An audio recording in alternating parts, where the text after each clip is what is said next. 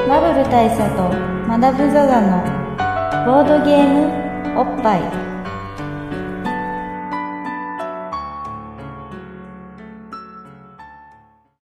バブル大佐とマダム・ザ・ザのボードゲームおっぱい毎回ドス即走のボードゲームカードゲームをいっぱいやりつつぼんやりざっくりご紹介するポはいッドキャストなんですけども、そうですまあ今日は年の瀬なんで、そうですねもうまずは冬も深まってきて、うん、乾杯しますか乾ね杯からですね、まあじゃあ今年もお疲れ様お疲れ様でしたえいよし今年は結構あれでしたねやっぱ師走が長かったですねうーんなんかこう振り返るともうどうだろうね12月に入ってからまあ23ヶ月はた2ヶ月ぐらいかな2ヶ月ぐらいの感覚はあります2ヶよね月ちょい経ってる感じでするねそうですね前もこういうことあったと思うんですけど年によってはまあでもやっぱりうん師走って忙しいですからうん体感が長くなっちゃうのはある仕方がないですよ体感で言うと今大体2月の頭ぐらいの感じでするに近いですねするする感覚としては、うんだし節分が終わったぐらいの感覚がありそうまなんすだよねなんか最近はそういうのもあんだなって思ったんだけどさこの間恵方巻き食ったからねあそうっすね食った食ったええ僕この間、インターネットで情報を仕入れたんですけど、うんあの名字が渡辺の人は、うん節分やんなくていいらしいですよあれ何それどういうことあの昔酒天童寺うを退治した人っていううのんうんがいるじゃないですか、あの人がね渡辺さんだったらしくて、うであの鬼の中でですね、あの口コミでんうん渡辺はやべえ渡辺はやばいっていうのが広がったらしくて、なんであの渡辺のところには鬼が来ないんですってえーマジでそれ超いい情報じゃんえそれもうちょっと早くまあまだ師走とはい えそうですねあと2ヶ月後にまだ師走とはいえ まだ師走とはいえとはい早くなんか気持ち的にはもうあのちょうど豆まき終わったぐらいの感じだからさ、そうっすよね、うんだからねなんか来ないんですっ教えててくれればよかったんだけどそっかへえそうなんだだから今までずっと鬼が来ないのに多分いろんなことをまあそうやってらしたっていう 「飛んだピエロだよね 行かないのにな」っつって鬼からしたらね鬼からしたうん頼まれても行きませんわみたいなっていう話だったかもしれないですけなどるほどまあまあまあね、うんあの2ヶ月後の話してもしそょううがだないねそうそう来年の話をするとさそうそうそう鬼が鬼が笑う鬼が笑うまあ来ないですけどそうそう来 ない来ない上に笑うっていうのはもう 今までも笑われてきたかもしれないけど影で笑われるから、プップーってないなってると思うからまあそんなわけでね年の瀬の話しましょうそう今回はだからそういうまあちょっと毎回毎年年の瀬は忘年っていう回を取っていて忘年っていう回を取ってで新年にああの年が明けたら新年って回をね取ってるんで、まあそれは大体ねいつもはまあすごい僕らすごいめっちゃきっちり、そうですねね、雑音の全くない静質な環境で喋ってるじゃないですかいつももうフルフルに録音環境を整えてそうそうそうだから僕らだって基本はラジオ深夜便をイメージしてるからそうですよねああの静けさの中で、そうね、そうそうそうやっぱりああいう感じで喋るためにはさウィスパーボイスが通る環境じゃなきゃいけないじゃんそうなんですだからまあそこはちゃんとやってるんですけど、まあ、この忘年新年の時だけは飲み屋でそうです飲みながら臨場そうそうそうベースにっちゅうことで、うんってるので、はい、ありがとうございますはい、ありがとうございますうまそうちょうど串の女子校森も来たところですよ、はいなんで今日はねあの中央線某駅のあのえ駅にほど近いところにあるそうですねあの飲み屋さんで焼き豚屋さんでね、そうです駅にほど近くて、うん、あの線路にめちゃくちゃ近いなのであの線まあそういう乗り物がねトレインズが通った時にはトレインズが通った時には結構そういう臨場感のある音が楽しんでいただけると思うんですけどといううん外なんですよだから久々の外ですね、うん真冬ですがまあでもまあなんとかなるんじゃないか、うん、あれ以来あの中野の公園で撮った時以来それお蔵入り出てるであれあれってさなんかさあれじゃないあの小早川とかの回でまだ出してなないとかじゃな可い能性あるあじゃああもうの2本とかと2本とか取ってる可能性もあるからなんか別のもの取ったからでもなんか記憶にはっきりあるのだとあのー小早川ですねうんうんということはあと井の井の頭公園井の頭公園はあででりま撮っしたたのっていうのはまあだいぶ昔ありましたけどまあいいんじゃないですかこの三 3, 外っていうことです3周年を締めくくるねこの収録ね3周年5周年5周年です、 5周年をねはい、僕らもう年すらやばいねやっぱさすが今もう2016年な感じがしちゃうだけのことあるねそうっすねあるまあまあまあまあね、とりあえずねもうそう今はなんせほら、今は大晦日ですからそうだね今年どうでした今年は本当にいろんなことがありましてね、うんあのーまあ僕はあれなんですよいわゆる人生のビッグニュース的なものがありましてそうだよねまさにねそうなん東京ビッグサイトよりビッグなビッグなニュースがありまして、ですからねまあ、何かっていうとあれですよあの僕のねあの血がねうん次の世代に受け継がれたっていう話なんですよ、あれかつまりつまり子供です簡単に言う言っちゃうとね出産だね出産です出産だね僕がねもあう臨月とお腹がもうパンパンでねあ ああったライブマンに鳥獣戦隊ライブマンにそういう回あったありましたねグリーングリーンサイグがリーンサイが妊娠したやつありましたよ 男子男子なんですよちなみにグリーンサイっていうのはそうですそんあなりましたね最終的にはちょっと愛情もね 湧くっていう あの回怖かったからあなの回は怖いですねあークリーチャーの子を産むというその敵敵の子なんだよねしかもね敵の子ですうんまあ、そんな感じでマダムがついにそうですそうです出産もをうそうです長いつわりとかを、うんなんかその話をさマダムと、まあ、しててなんかもうこれで名実ともにマダムにみたい ななんか別に別にそうじゃねえまあ別にそういうことも ないそうじゃねそうえ子供マダムのマダムがマダムになったって話ですそういうことだよねまあそうだよねまあ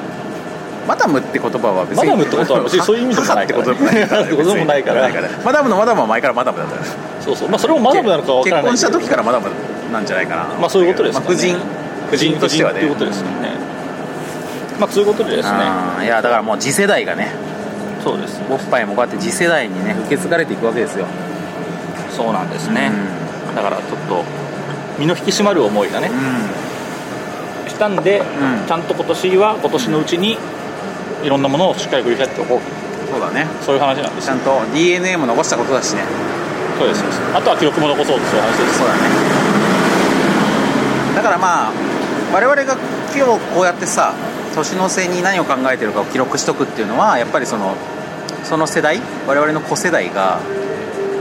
例えばマダムの今回生まれたお子さんがはい成長して、この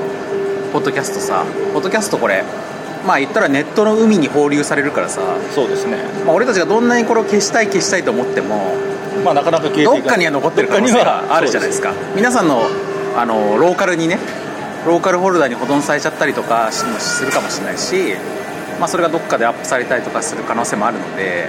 まあ、どっかに生き残っているとそれをどっかでまあひょっと聞くかもしれないでしょそうですね、うん数十年後とかそうにねそうそうそうであこれ私が生まれた年の年末に撮った、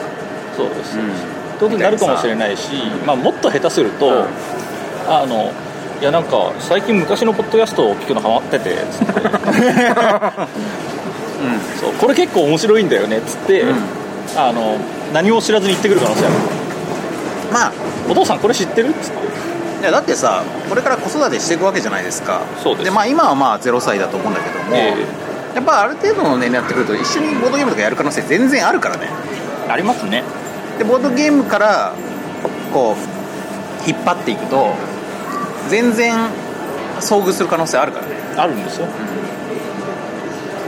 だから子供にはやってること言わないでおくっていうのはね重要かもしれないそれは重要それはもうだって今だってうちの子供たちがいつあのこれに遭遇してしまうか戦々恐々だからねまあいろいろね、うんあの遭遇すると危ないからねそうなんでねちょっとこの内容的になん内つうの容か的なに威厳というものが損なわれるまあからちょっとなんちゅうのかなやっぱちょっと下ネタ、そうですうね、ん気持ちあるからね、ちょっとだけ入ってそういるうのがまあないとも言えないからな、まあ、タイトルとかそういうのからはそういうのみじんも感じられないまあと大思う丈ん夫だでけすど、よタイトルが完全にカムフラージュできてるからできてるからまあ真面目な話かなって思うんだけどまあいわば俺が昔あのーエロい番組を小学校高学年ぐらいの頃に深夜番組とかさ「バカ殿様」とかで、はいはいエロいシーンがあったりとかするのとか「トゥナイト2」とかを録画してたビデオにあのラベルに「シルクロード」って書いてたみたいな、はい はいまあそういうことですよね カモフラできてるとは思うんだけどそうそれはねあり得るんですよやっぱりねギルガメッシュナイトを録画したやつそうにそう そうこのシルクロードっていうのがまた絶妙シルクロードで絶妙ですあってもおかしくないけど別段見ないだろうとい別になうさそうですよねというタイトルにしてたんだけどねそうそうねあとなんか全米オープンテニスとか書いておくとだから家族の中で自分しか興味ないであろうものを書くのが 大事だよね大事ですでもそれで言うと俺別にシルクロードに興味あったという気もしないからなんかまあ何か典型があったんです親からしたら意味わかんないと思うんだけど むしろ親の方が見そうですもんねそうだよね下手するとねあれなんか撮ったっけこんなのみたいな危ないとこでしたよね、だからそういう意味では選択としては当時の NHK スペシャルのタイトルですからね、はいはいシルクロードっていうのはああありましたね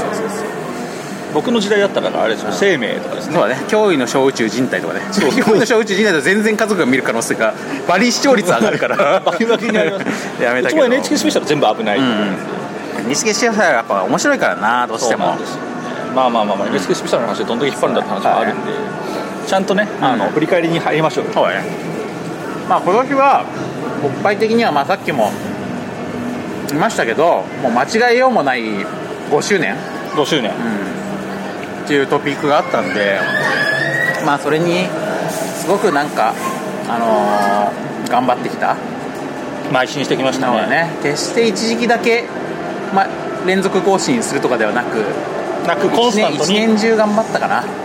やっぱりもう僕杯に全力を尽くしてきた1年だったと言えると思いますね、でその結果テーブルゲームインザワールドの小野さんにあの更新回数が多いからランキング上がりましたとそういうそういうことですよね非常にはっきりした指針での 評価をまいただだあいたのいや小野さんはあの1位に上がるためには更新回数ですよって言ってましたあそうかあでも上がった後も俺言われたようあそうですねん上がりましたよってあじゃあそれあれだよゲームマの回でそう現場のあそう会だねで言われてでそれをだから更新頻度が上がったというよりはどっちかっていうとあのひなんか一人宇宙とかのあそうかソビック力でもって上がったんじゃないかっていう話だったりするからまだ課題は残されてるんですよなるほどね全力でやったとはいえですようんでまあそういうこうね我々の中でもあの久々にチャレンジそうですねチャレンジングな年だったと言えると思いますあと去年いや今年の出来事としては去年ってことはないですよ去年ってことはないですようん今年のね今年何があったのかびっくりしたまあその5周年でまあいろいろやった中で、まあ、俺としてはやっぱり思い出深いのは生ぼっぱいね生おっぱいですねあれは新しい試みでしたね生ぼっぱいはなんかしかも映像付きですからねうん、なんかさ大変そうだからって思ってたけど意外と録音より楽かもしれない録音より楽かもしれないというのはありましたねうんなんでかっていうと撮り直しとかできないからないしそうそうそうそうあとはあのちゃんと撮れてるみたいなやつがないないだってあのフィードバックある聞じけゃんるから 聞けるからそうそうでこれ今見えてますって言ったら見えてないとか見えてるとか言ってくれるからそうそうあれはねすごくいいですよね、いいよねそういうチェック機能がやっぱりお客さんに備わるっていう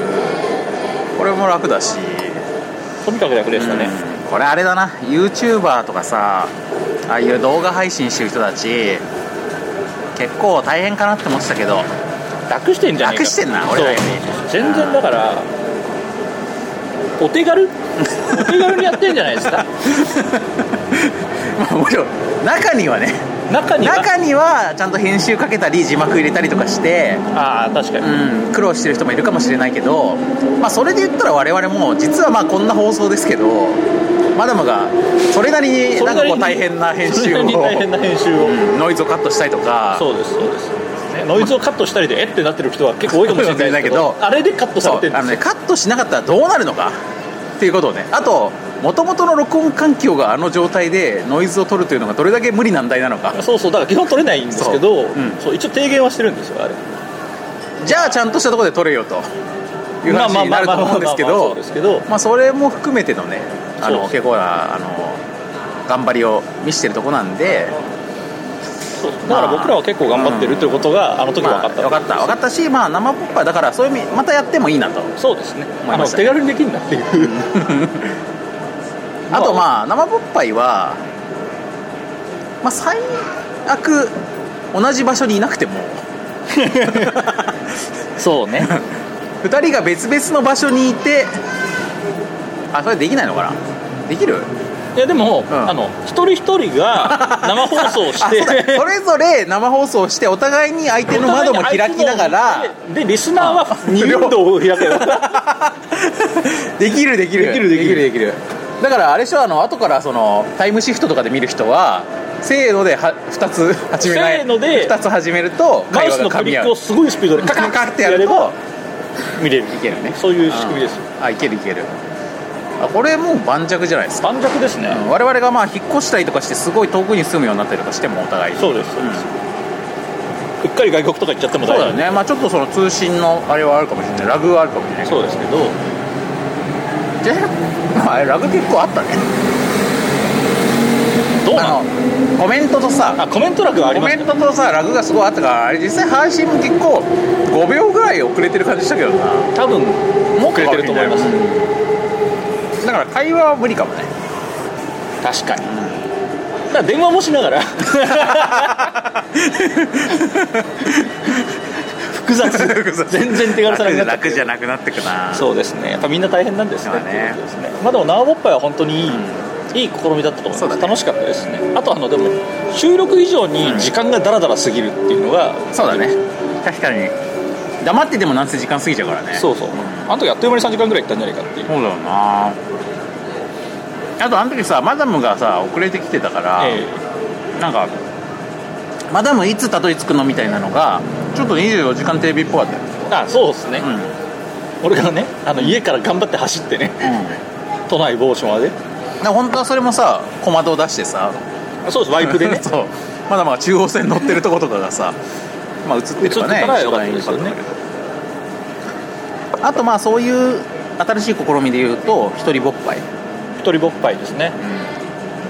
あれはね僕はあんまりいい思い出ないですねやっぱりあれはむしろ大変だった思い出としてとにかく大覚え変らでれてるねまあ一重に一重にまず俺の収録の長さ すまあ5時間ですよね、うんあれはまあ撮ってる本人も明らかに大変なんだけども、うん丸1日かかってこるれは本当に頭痛がしてきたからね最終的にはまあ編集するマダムも大変だったでしょそうですよ、んだって僕は僕は熱出してるんですよ 熱出してるから一人ぼっぱいなのに熱出してる俺がとんでもない長さのあ編集だ編集で熱出したわけじゃないんですけどじゃないんですけどマダムが体調崩して収録できないから一人でやろうっつってやったら俺が5時間のガンダム話を撮ってしまってそれを編集させられるマダムっていうそうですそうです、まあ、当然5時間よりかかるんですよ全部聞いてるしそうそうそうそう何回も繰り返したりとか繰すりるから返したりとかしてなんでまあ一人ぼっぱい自体の良し悪しというよりも5時間は長えと投げで普段のまあ収録ってまあ30分から1時間ぐらいじゃないですか30分や1時間よりも5時間は長い長いっていうことですねものの通りだね、うん、5倍以上の差があるあとやっぱりあの本当に全くのフィードバックがない状態で喋るのは辛いっていうのの気づきもあったというそうなんだよね一人喋り結構大変なんだよねめっちゃ大変ですね大変だよだからもう本当にあの FM FM ラジオにはまだ遠いなって思ったです、いや本当遠いっすね、僕らもやっぱ DJ マダムとかにはまだ慣れない、あ会えないでまあ鶴光さんとかは相手がいるからそうですね、そうそうピストン西澤とかもうお相手がい るからそういうとこにはまだまずいけるかなそうですねあそこがまあままずはだ第一目まず標はねですよね、 いやでも本当にね僕ちょっと思ったのがね、これなんか俺落語とか勉強した方がいいんじゃないかなっ ていうそうなんですよ落語って絶対一人でしょ、うんあの話し家っていうのがどんだけすごいのかっていうのがね、やっぱ分かりましたなんかさやっぱり会話ってとかその話でリズム感みたいなのがあるからかかたとえ一言も発しないにしても目の前に聞いてくれる人が一人いるだけで違うんです全然喋りやすいあんのですよ間の取り方は取れるようになるからそう一人だと本当取れなくてえっと、あのななる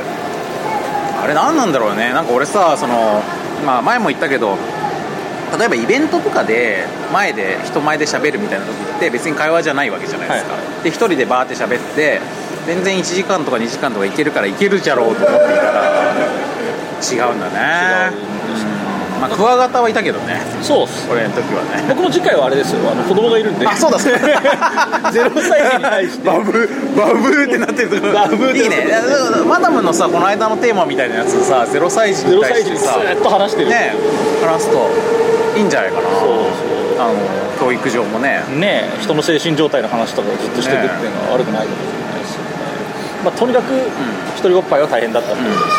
ただあのテーマ選択の自由さっていうのは今まで普段のボッパイにはないそうですねただちょっと自由にやりすぎたんでもうちょっと気負ったものやった方がいいなっていうところはありますよね、ねでもあれは俺は全然聞く側としては面白かったですけどねあの時だから大佐はまあ時間で血迷いですよ、うで僕はなんせあの俺一人ぼっぱい取ってる最中もまだ風邪治ってないからなんせ もういろんな判断能力がおかしくなった結果結局なんかいろいろちょっと攻めすぎた感じがあったんで実際きつそうでもあったしね喋ってる途中もそうですね咳を我慢しながら喋るってなかなかのまあだから、まあ、あれはね周りではそんなに好評ではないんですけどあそうなのあのやっぱり一人で喋ってるのを聞くのは、あの掛け合いを聞いてるよりも聞いてる方も若干構えるとなるほどねいうのがあやっったぱあれか内容に目がいっちゃうかそういうことじゃないですか普段はそれを内容の薄さをごまかしているのにそうそうそう 我々はそこでうまいことこうトッピングでうんうんうん味をごまかしてるじゃないですか、確かになそうかもしれないなまあ、だからそこはちょっと課題ですよねそうかもしれないだから来年は、まあ、もしまた一人おっぱいの機会があるならばよりブラッシュアップしたものをねお届けしたいと思いそうだね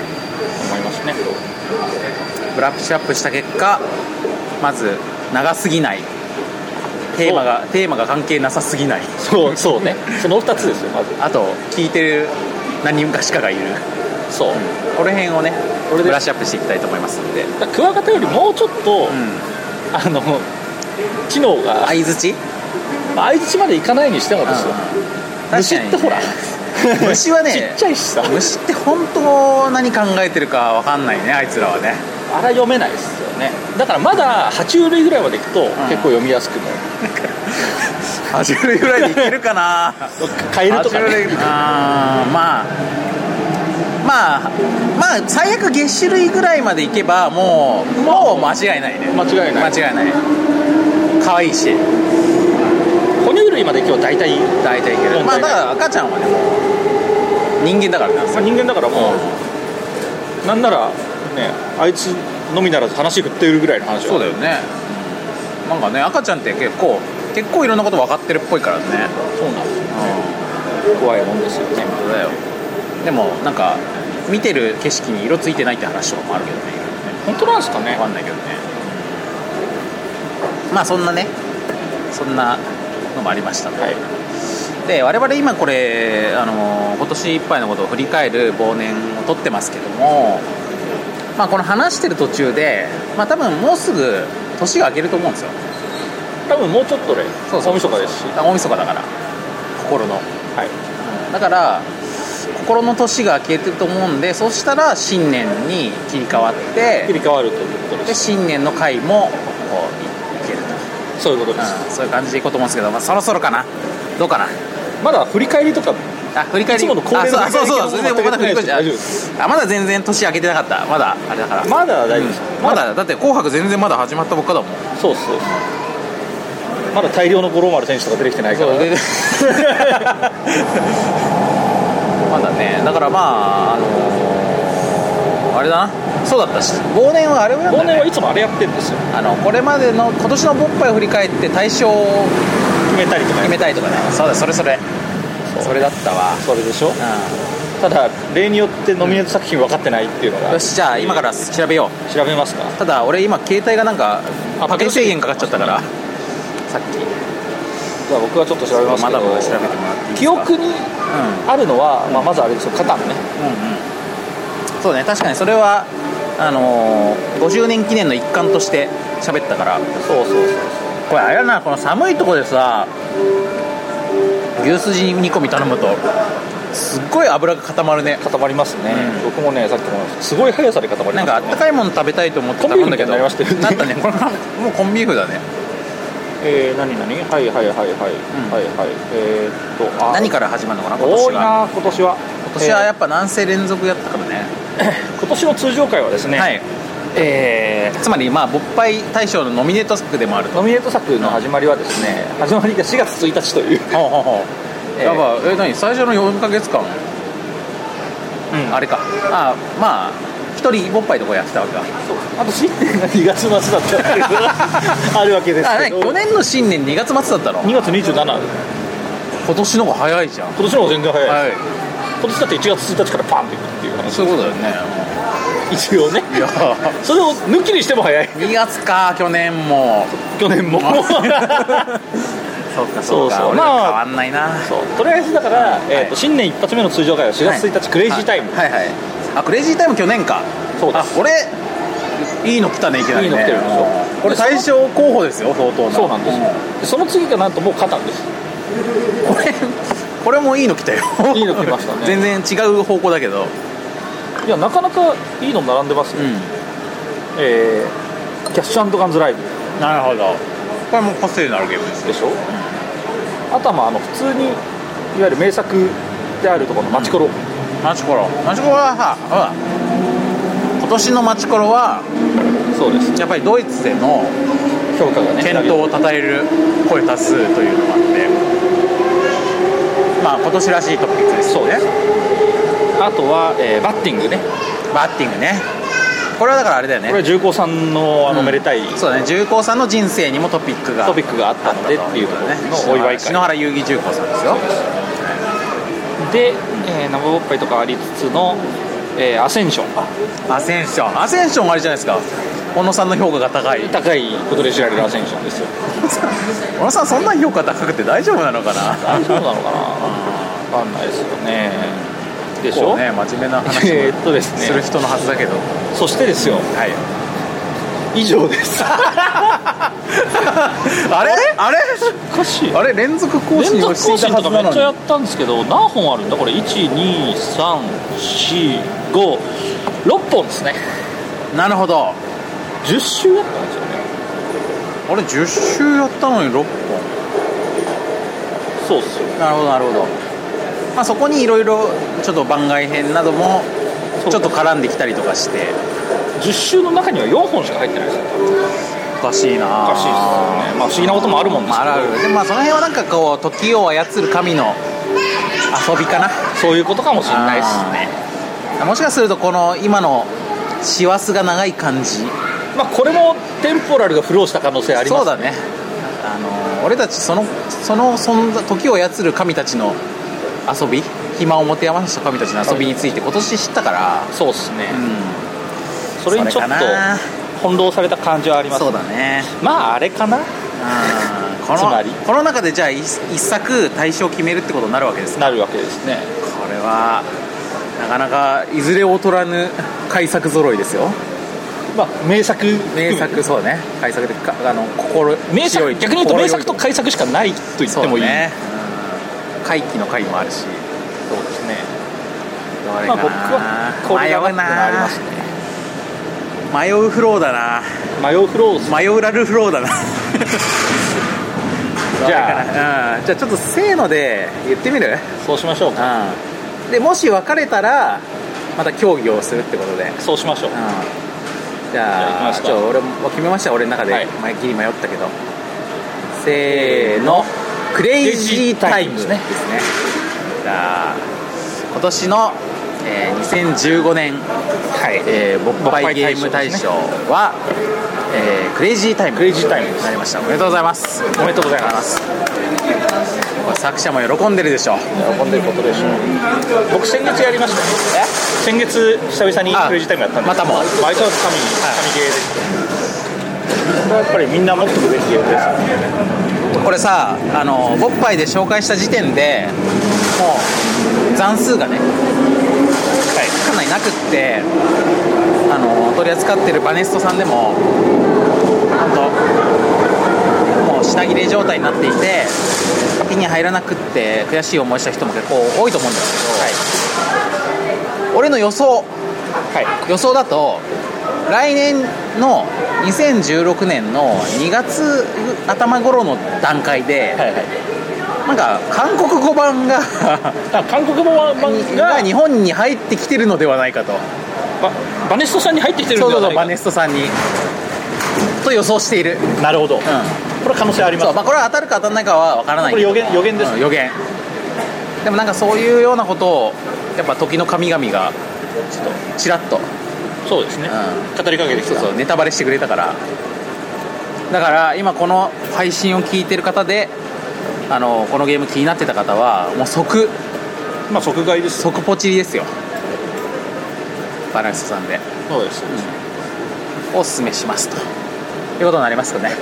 で多分だけど、まあ、その頃にはもうなんせ2ヶ月間が空いてるから2月頭って言ったら、まあ、多分そのバネストさんのあのクレジットタイムにもあの勃発ゲーム大賞のシールがシールが 貼られているかも貼られてるかもしれないよしれないですね、貼られてないかもしれないそうですねちょっと今度ねあの今度僕らで作っときますシール買った後でシール貼ってもらうみたいなそうそうそうそれならそれならねお店の方の手も煩わせることなく煩わせることないから ないしねあと販売数にも影響を与えることなくそうそうそうなぜ買った後だからねね貼らないも自由だからそうだね確かに貼らないこともできるしあと別のゲームやることもでき るしそうです自分なりのもっぱいゲーム大賞をねっていうのをねあの作っちゃっても仕立て上げることもできるんで、我々何も言わないから、まあ、というわけでですね、まあ、おっぱいゲーム大賞は、またまあねクレイジータイム一択でしょうというところでしたね他のゲームも良作揃いだったんですけどねそうだよなでもあれが一番おっぱいらしいゲームでした、そんなこんなことの話をしている間にだんだんあの夜も更けてきている感じかそなうなんか他にさあの今年のあれでコンテンツで、まあ、今までもその自分の中でなんか映画の大賞とかさ、ええなんか上げたこともあるじゃないですか、まあ、あれマダムの中で振り返りたいコンテンツあります今年今年注目したものハマったもの今年注目したものハマったものですか、何がありますかねなんかやっぱ師走が長かったんでね今年のことあんまり覚えてないっていうのが一番でかく てやっまあそうやっぱねマダム気持ち切り替わっちゃうからねだんだぱんマットマックス怒りのデスロードとかああただ生本杯で話してますけどあそうか話したねあれあれって見た後だっけ見る前だっけえーっと見あた見た後後かなじゃないですかね、うんあれでも勃発映画大賞あげるのはまああれしかないねまああれだと思います、みんなも見た見てくれたことだろことだろうとう、うん、もうとあれだからね DVD とかブルーレイも特に出てますから出てますしあとさいなんか噂によるとその今から12か月後に、うん結構いろんなところでそうリバイバル上映またがされるという、またやまたやるんだよ ねまだやってんのっていうまだやってするのごっいてよことにねなるっぽいっすようん、いやもうとっくに DVD ブルーレイ出てるのにさすごいですよまあすごいっすよねでもあれを劇場で見たいって気持ちになるのは分かるよまたわかりますあ俺あれだ今年のアニメお今年俺結構アニメチェックしてるじゃないですか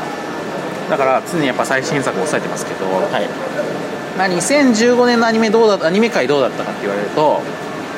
知ってるかなあのあの日見た花の名前を僕たち僕たちはまだ知らないっていうアニメが、はいを見たんですけどああホ超面白かったットなホットだったうんあれ流行るなこれだから今、あまあ、多分あんま知られてないかあら今チェックしとくあとそうそうアーリーアダプターになれると思うんですけど今後来るだろうとあれねあれまあ俺よりもさらにアーリーアダプターな人たちにまあいいいいとは聞いていたんだけど、はいであいいらしいねとは言っていたんだけどまあ満を持していち早く見たわけなんですよはいはいはいよかったわやっぱいいっすかいや見見たことある僕は見てないです見てないかなんかさみんなさ泣ける泣けるって言うからさ、はいはいなんかそういう泣けるのとかいいわって思ってたんだけど、はいはい別にドラ泣きそうそうドラ泣きしたいわけじゃないしさしたいわけではなくてないしさドラ面白だったらしたいけどさみたいに思って車に構えていたらまあ見たら面白いでやるなるほあとまあ最終的には泣けるでやるの ただまあそれは結果はあくまで なんかねその俺もっと本当にお涙頂戴的なあの小切れな話なんでしょどうせと思っていたらなんか結構最近のアニメには珍しいなんかこうなんか人間関係の気まずい瞬間とかなんかこうなんかこう割り切れないものを結構描いているアニメでしてなるほどうんこれはね皆さんね見た方がいいですよなるほこれからのあれになると思うんでもしかすると同じスタッフが映画とか作る可能性もあるねどあこの流れでいくともうあの花自体も映画化するかもしれないし再編集に新エピソードを加えてはいはいはいしれないし同じスタッフがそう再結集してまた全然別の、まあ、例えばだけどあの声を失った少女のはいが演劇っていうかミュージカルをと通じて、あの心を開いていくみたいな話をアニメ化すいや映画化するかもしれないっていう感じすらする作品だったんで、超おすすめである、うん、おすすめだね、まあ、場合によっては同じスタッフがガンダム作ったりするかもしれないな場合によってはああ場合によってはそしてそれをきっかけに俺があの花見るかもしれない可能性あるな、うん、これ今タイムパラドックスを テンポラルフローを今完全に起こしたけれどもタイムパラドックスが起こったけど、そういう感じのポテンシャルを感じるアニメでしたなるほど、これはもうまずチェックすべきです、まあ、ぶっちゃけ同じスタッフだけどガンダムよりあの花の方が全然面白いねああそうですかガンダムもいいけどさすがでしたわなるほこれ2015年のアニメ界アニメ総括するトピックかなどなるほど、いや本当にあれだななんか、俺今年何やってたんだろう やっぱでも子供生まれてたんじゃない子供は生ま主れてにましたは、主には子供が生まれてうた、ん頻繁に生まれてた 頻繁には生まれてないんじゃねまあ生まれた生まれた、まあ、頻繁に子供がいた頻繁に子供がいたのかいもしれた可な能い性があるねその後ね生まれた後まあ、だから今回はその辺のね、うん2015年の振り返りはそこそこにうんいや子供ってやっぱコンテンツとしてめっちゃ強いからさなんかいろんなものが飛びますそうなんだよねなんかもう無限にいけるあれこそ、そうっすねなんか他のこと全部さますなことっていう感じになっちゃうからなまあ、とにかく手がかかるもんねそうなんですよ時間泥棒ってやつですそうですはいねザ時間泥棒ですね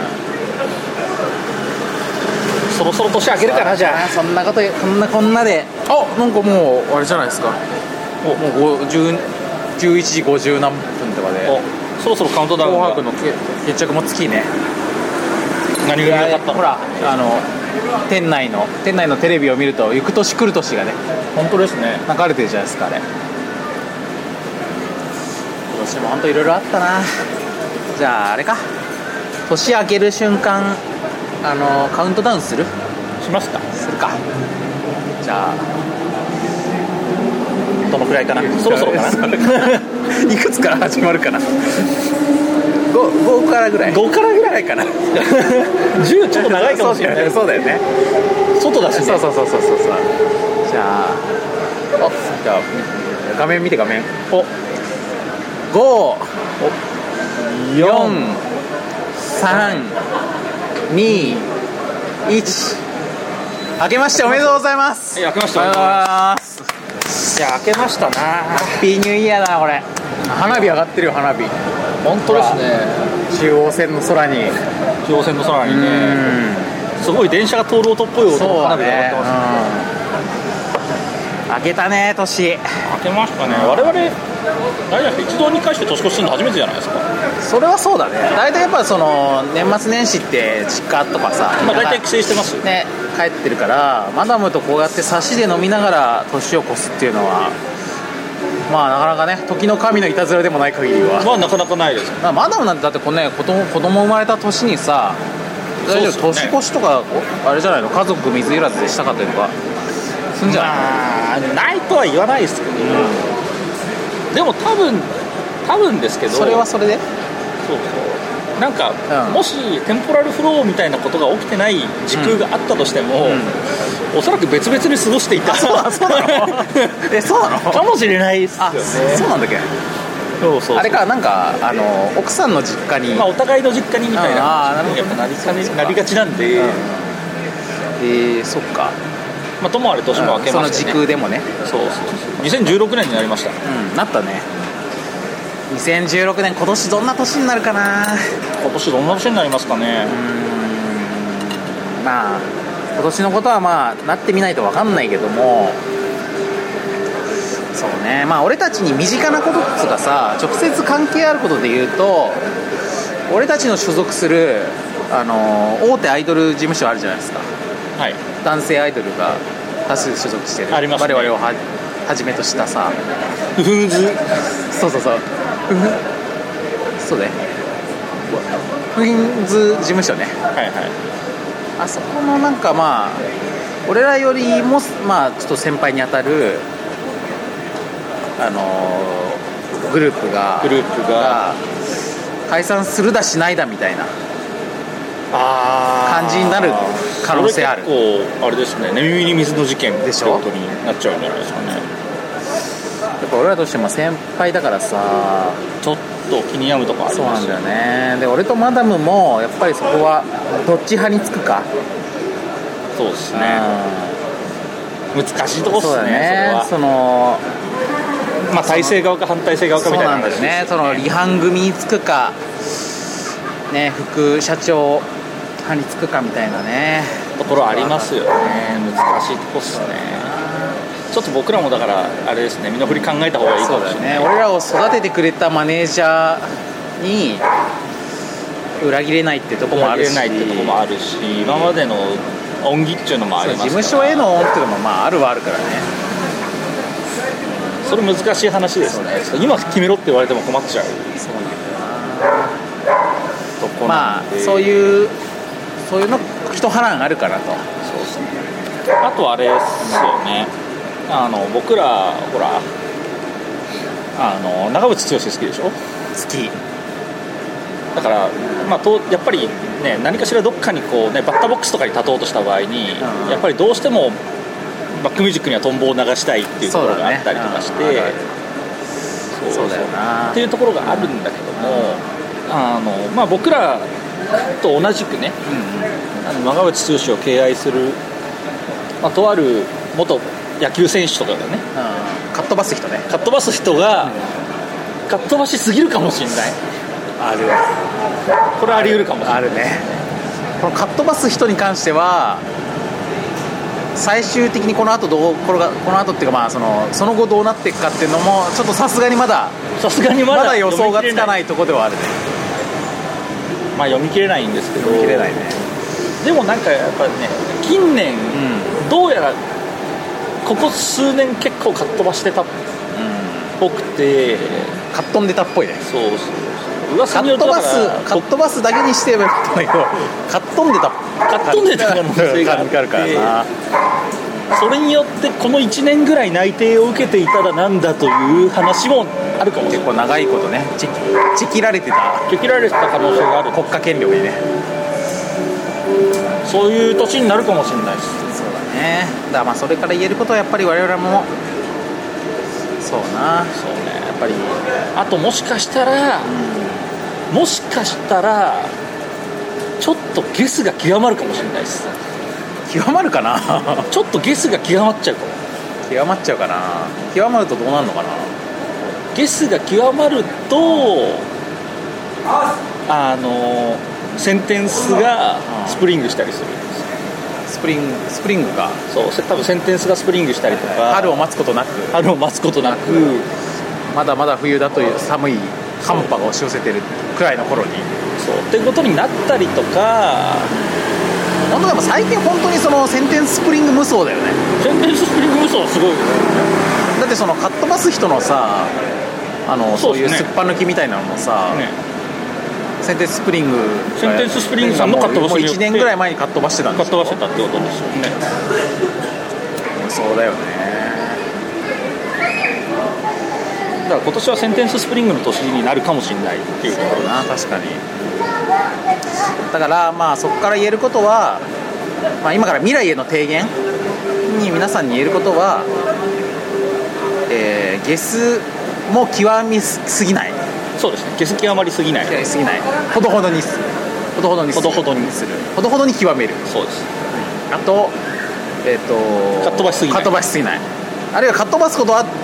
かっ飛ばしてもかっ飛ばすなかっ飛ぶなカかっット部な飛ばしてもかっ飛ぶなそうですこれを酒は飲んでも飲まれるなそうそうそういう話ですかっ飛ばしてもかっ飛ぶなを標語にしていくとかまあやっぱり彼らもこのポッドキャスト聞いてくれてると思うからそうですね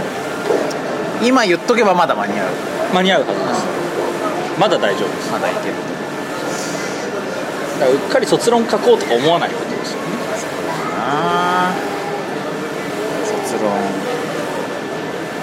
卒論な卒論どうかな今年の流行語大賞とかになるかな流行語大賞はあんまりそういうネタは来ないんじゃないです来かないかな使わないしな まあまあそうっすよねなかなか使い手の悪い面白ワードなんですけどね、使ってるとやっぱいろいろな問題出てくるからなまあ使ってるってことはなかなか下水ことになってるなるべくなるべく使わないで済ましたい言葉ではあるよねあとかっ飛ぶこともなかなかないからやっぱりそうだよそうねですね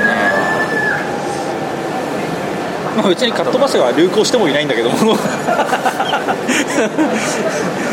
世代によっては意味わかんないし 意味わからないし頑張れ桑田君っていうスピンオフ作品もあったんだよねありましたねあのあの辺の作品さ全然なんつうのその特に桑田君に関してはさ桑田君って何故か知んないけどめちゃ暗キャラでさなんかあの呪いの人形とか常に持って他の人の藁人形になんかこうで呪いかけるみたいななんか謎のキャラになっててあれ全然その本人に何の利益ももたらしてないと思うんだけど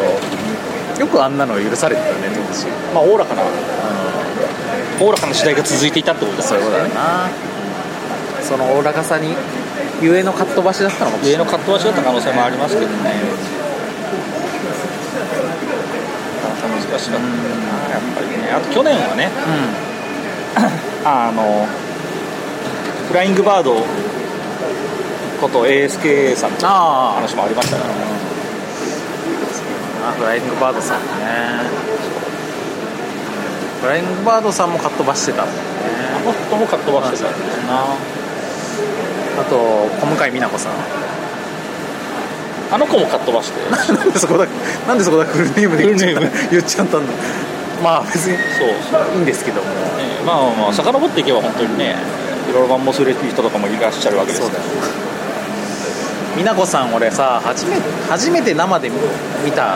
アイドルだったかもしれないねあそうそうあのあの仕事社会人になってからなんかね当時あの「覇王」っていうゲーム雑誌があってあれどこが出してたのかななんかねゲーム雑誌が一番多かった時期なんですよその頃ってで2000年頃はいに「その覇王」っていうゲーム雑誌の取材であの某エニシャにねエニシャにその皆さんが皆さんが皆さんがいらしていらしてたんでその頃はまあ全然清純アイドルだったので可愛いもんだなとはいはいありがたいなとそうリアルリアルアイドルというものはと思っていたんですけどもまあだが解き果たしということでしょう本当に覚覚醒の感があるね覚醒の感がありますねうんまあ、それがあれかな2016 2016年の出だしに思うことかな出だしに思うことしたらまあこれじゃいないですかやっぱり本当ね誰かがツイッターかなんかで言ってたことですけど本当多分2016年はマジで芸能ゴシップに殺される年なんじゃないかっていうちょっとねかっ飛ばおしかすぎしてんいだよよねねかうっん飛ばしすぎてんだそよのその密度ね大変な密度なんですよ何なんだろうななんかちょっとホッとすぎるあ話なんですよーなんか地殻変動が起きてるよね芸能界にポールシフトがねんまあ俺らもさその芸能界の一翼を担うまあそうです存在としてね、我々も芸の道にういる人間としてはやっぱりちょっとねんね気を引き締めないといけないとゲームボードゲームのねボードゲームの芸ですからゲーム業界ってなるほどねゲゲームボードゲームの話をするする会のことだからね芸能界ってはいはいはいまあ我々が普段やってることですからそうだよねまあ何があるんだろうなやっぱあとまああれですねそのまあ今年の抱負、うん、豊富ね抱負みたいなことを今あの言っておくとですねあの私最近まあちょっとこれもボッパイの中でもまあ時を改めて話したいような気もしますけれども、はいでもちょっと非常に扱いの難しいゲームでもあるんですけどあの実は去年本当にもう大賞を上げたかったぐらいのはいパンデミックレガシーってゲームがあるじゃないですかありますねねでこのゲームまああのボボードゲームファンの方ならみんなあのもう激激注目激楽しまれしてるかもしれませんけど、まあ一応ご説明しておくと、まあ、パンデミックってゲームあるじゃないですか、ありますボッパイでも取り上げたことがごねざいまあす、のウイルスのね、はいあの非常に伝染性の高いあの致死性の高い伝染病のウイルスから人類を守るっていう協力ゲームの金字塔ですけども、はいこのパンデミックいろんな、まあ、いろいろダイス版とかカード版とかいろんなのが出てきましたけど、い拡張とか、まあ、それのまさにネクストジェネレーションといえるパンデミックレガシーってゲームが去年発売しましてしましたね秋ぐらいにこれもほんとねゲロ面白なんですよあれはとてつもなく面白いでゲロ注目作でもあるし本当にマスト作だと思うんですけど、まあ、このゲームねあの何が新しいな何がネクストジェネレーションかってあの1回しか遊べないゲームなんですよねまあそうなんですよでまあ協力ゲームなんだけどもまああのテーブルトーク RPG とかでいうところのキャンペーンシナリオええつまりまあ同じゲームをあの何回継も続繰り返し的てに同じメンバーでやっていくというようなあのシステムを取り入れたパンデミックででなのであの前にやった1回やったこのゲームは、まあ、1ゲーム1ゲームはまあ普通常のパンデミックのような感じで1時間そこそこで終わるわけなんだけども、まあ、それのそのゲームのあの結果が次のゲームをするときに反映されてで、まあ、その人類全体がこう長い時間をかけてウイルスとどう戦っていくかっていう、まあ、ことが描かれていっくてわけいでうすねよね。まあだから大河ですよね大河ものですそう大河なんですよ今までのが、まあ、単発の2時間ドラマだったとしたらそれの、まあ、いもう大河ドラマになってると、あ24系であると、うんで、えっとそれを、あのー私はですね、まあ、ちょっと遅ればせながらというかこれやっぱぜ絶対に家族でやりたいとなるほど思っていてで、まあ、うち4人家族なんですよ子供2人、ええなんで、まあ、パンデミックやるにもちょうどいい人数でもあるしあとまあみんなパンデミック好きなんですねはい元のあのパンデミパンデミック元本の当のパンデミック本当の生命本当の伝染病は嫌いだけどもはいあのパンデミッいうクあのゲームのあの元のゲームがみんな好きだからもうこれは100%家族でやりたいと思っててしかも家族以外とやると家族とやれなくなるからそうなんですよ、だからもうこれはやろう家族でやろうとで家族でしかもあの本当のあれねそのキャンペーンシナリオっていうのがゲームの中で1年間1年間ゲーム時間で1年間1年間が描かれてるんですよつまり12回の、まあ、全12章のシナリオみたいな感じになってる、そうなのでそのそれをリアル1年かけてパンデミックレガシーを今年家族でやっていこうかなみたいなはいはことを思っておりますで今1月をやったといなるほどあ年明けたばっかとはいえよとはいえとはいえよまあだからちょっと先行してねちょっと先行ちょっと先行してやってるじ感じではありますけど僕はこのゲームに関してはですね、えー都合4日でまあつまり 合宿合宿だね合宿です、うん、合宿形形式で、多分日本でも相当なスピードでクリアした方なんじゃないいやでもそれもめっちゃ面白いっしょ、かあれは大変でしたそんなつもりはなかったんだけどもその頃ちょうど3連休がありまして、まあ、最初の1日だけやろうかって言ったんだけど気づいたら3日全部を使っていましてだから1日やって面白かったわけでしょそうです次いつやろっかってなった時にみんなで明日まあ空いてないこともないねっつってじゃあーあやるっつってやって終わっていやこのままじゃ終われないわっつって明日もちなみに空いてるけどっていうのを繰り返してそれ最高のゲーム体験じゃないですかそうですねただすごい疲弊しましたねただ本当にあのゲームはあのねもうなんて言うんでしょう面白さうなぎ登りっていうかやっぱどんどん右肩上がりでテンション上がってテンション上がっていきますねいや本当にひどいこともいろいろ見まして、し僕かはも初めてゲーム中にあのリアル涙目になるっていうマジか経験そうか しましたねボードゲームでボーねドゲームで泣きかけるっていうのは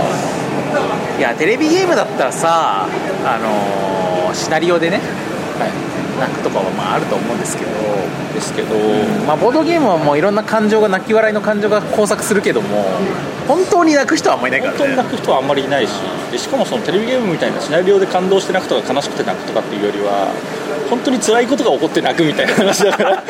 そう追い詰められて泣ちょっくと追い詰められて泣くっていう協力ゲームで追い詰められて泣くってどういうことなんだって話だからいやボードゲームで泣くっていうのはもっぱらねちびっ子が負けて悔し泣きするっつうのはあるけど、まあ、それに近い感情を大人もそうそうあの世界の危機で泣くっていう話だから、いやすごいことだよ本当にあんなに気持ちを持っていかれるゲームなかなかないなと思ってあれはもう超おすすめなんですよいやだからねこれ本当にまあそのボッパイでもだからこれは絶対にあの話したいしあのみんなにも遊んでほしいっていう作品なんだけどやっぱこのネタバレ厳禁っていうところがあるからそうなんですだからね口に出せないゲームでもあるんですよだから1回分収録するだけの話ができないかもしれないというのはあるからそうなんですねだからまあ今こういうことんこなで出してお紹かないと紹介の仕方をしてるんですけどだってやったことない人にレガシーの話しようぜってなった時に本当に言えること少なく て やばいからそうでも本当やばマジいでややばばいいからもうやった方がいいそうっていう話を僕は去年の10月からこの方ずっとやってたっていう話で、で俺も、まあ、周りにやっぱりボードゲーム好きなさ友人もたくさんいるからもういろんな人からそういうこと言われるもうあ分かって分かった よ分かってるからこれしかるべきタイミングにしかるべきあのメンバーでやるからそうそとうしか言いようがない僕この間あれですよこの間えーっとだからえーっとおそらく今月中にやることになる、うあのレガシークリアした人たちだけの飲み会っていんうのをやるはずなんですよ1月に俺もクソ面白なんじゃないそれがね明らかにクソ面白でね他のチームの世界がどうなったのかっていうのを見れる、まあパラレルワールドだよねだからあの今からパンデミックレガシーをやりたい人たちに僕はおすすめしたいことがあるんですよ、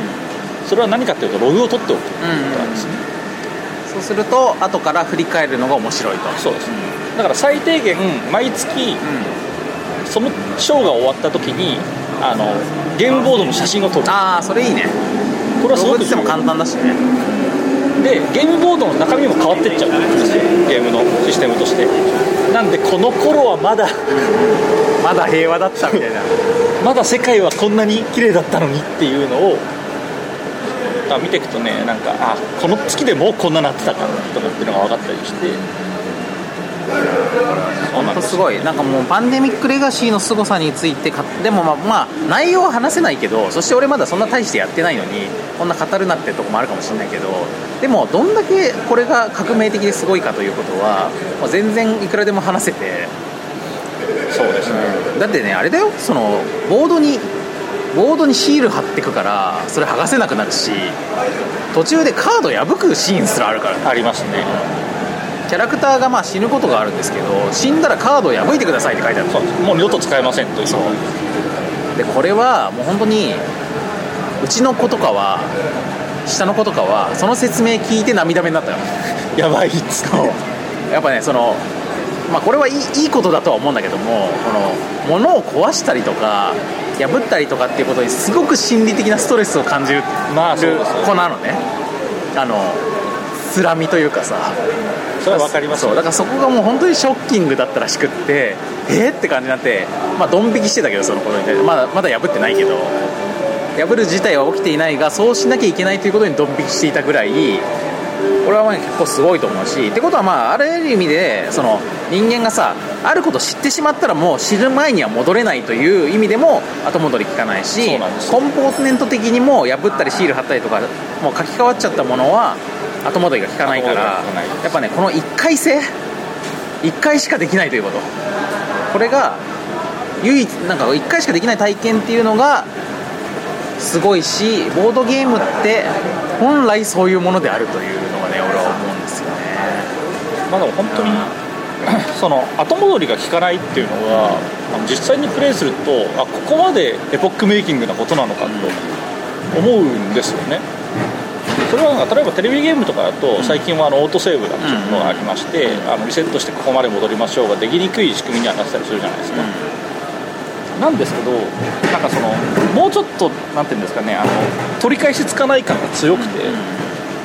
あのまあ、これはゲームルールに書いてあることなんでネタバレじゃないんですけどそのぼゲームボードが変わっていくっていうのはまあ大体悪い方向に変わっていくわけなんですけどこれを巻き戻す手段というのはゲームルール上全く存在しなかったりするわけまであすそうよいうことだよねだっ基て本シール貼って剥がせないということはこれは回復できない傷だってことだもんねそうです、まあ、もちろんその後の展開でなんか奇跡的になんとかなったりする可能性もないではないんですけど、基本的にはもう一切の後戻りが効かないっていうところなんで、まあ、例えばパンデミックだったら今回負けても次で勝とうとか、あのちょっとこの辺はひどいことになるかもしれないがその分こっちでなんとかしようみたいなのがあのその辺の今までのパンデミックの価値基準っていうのが全くもって崩れ去るんですよね。置い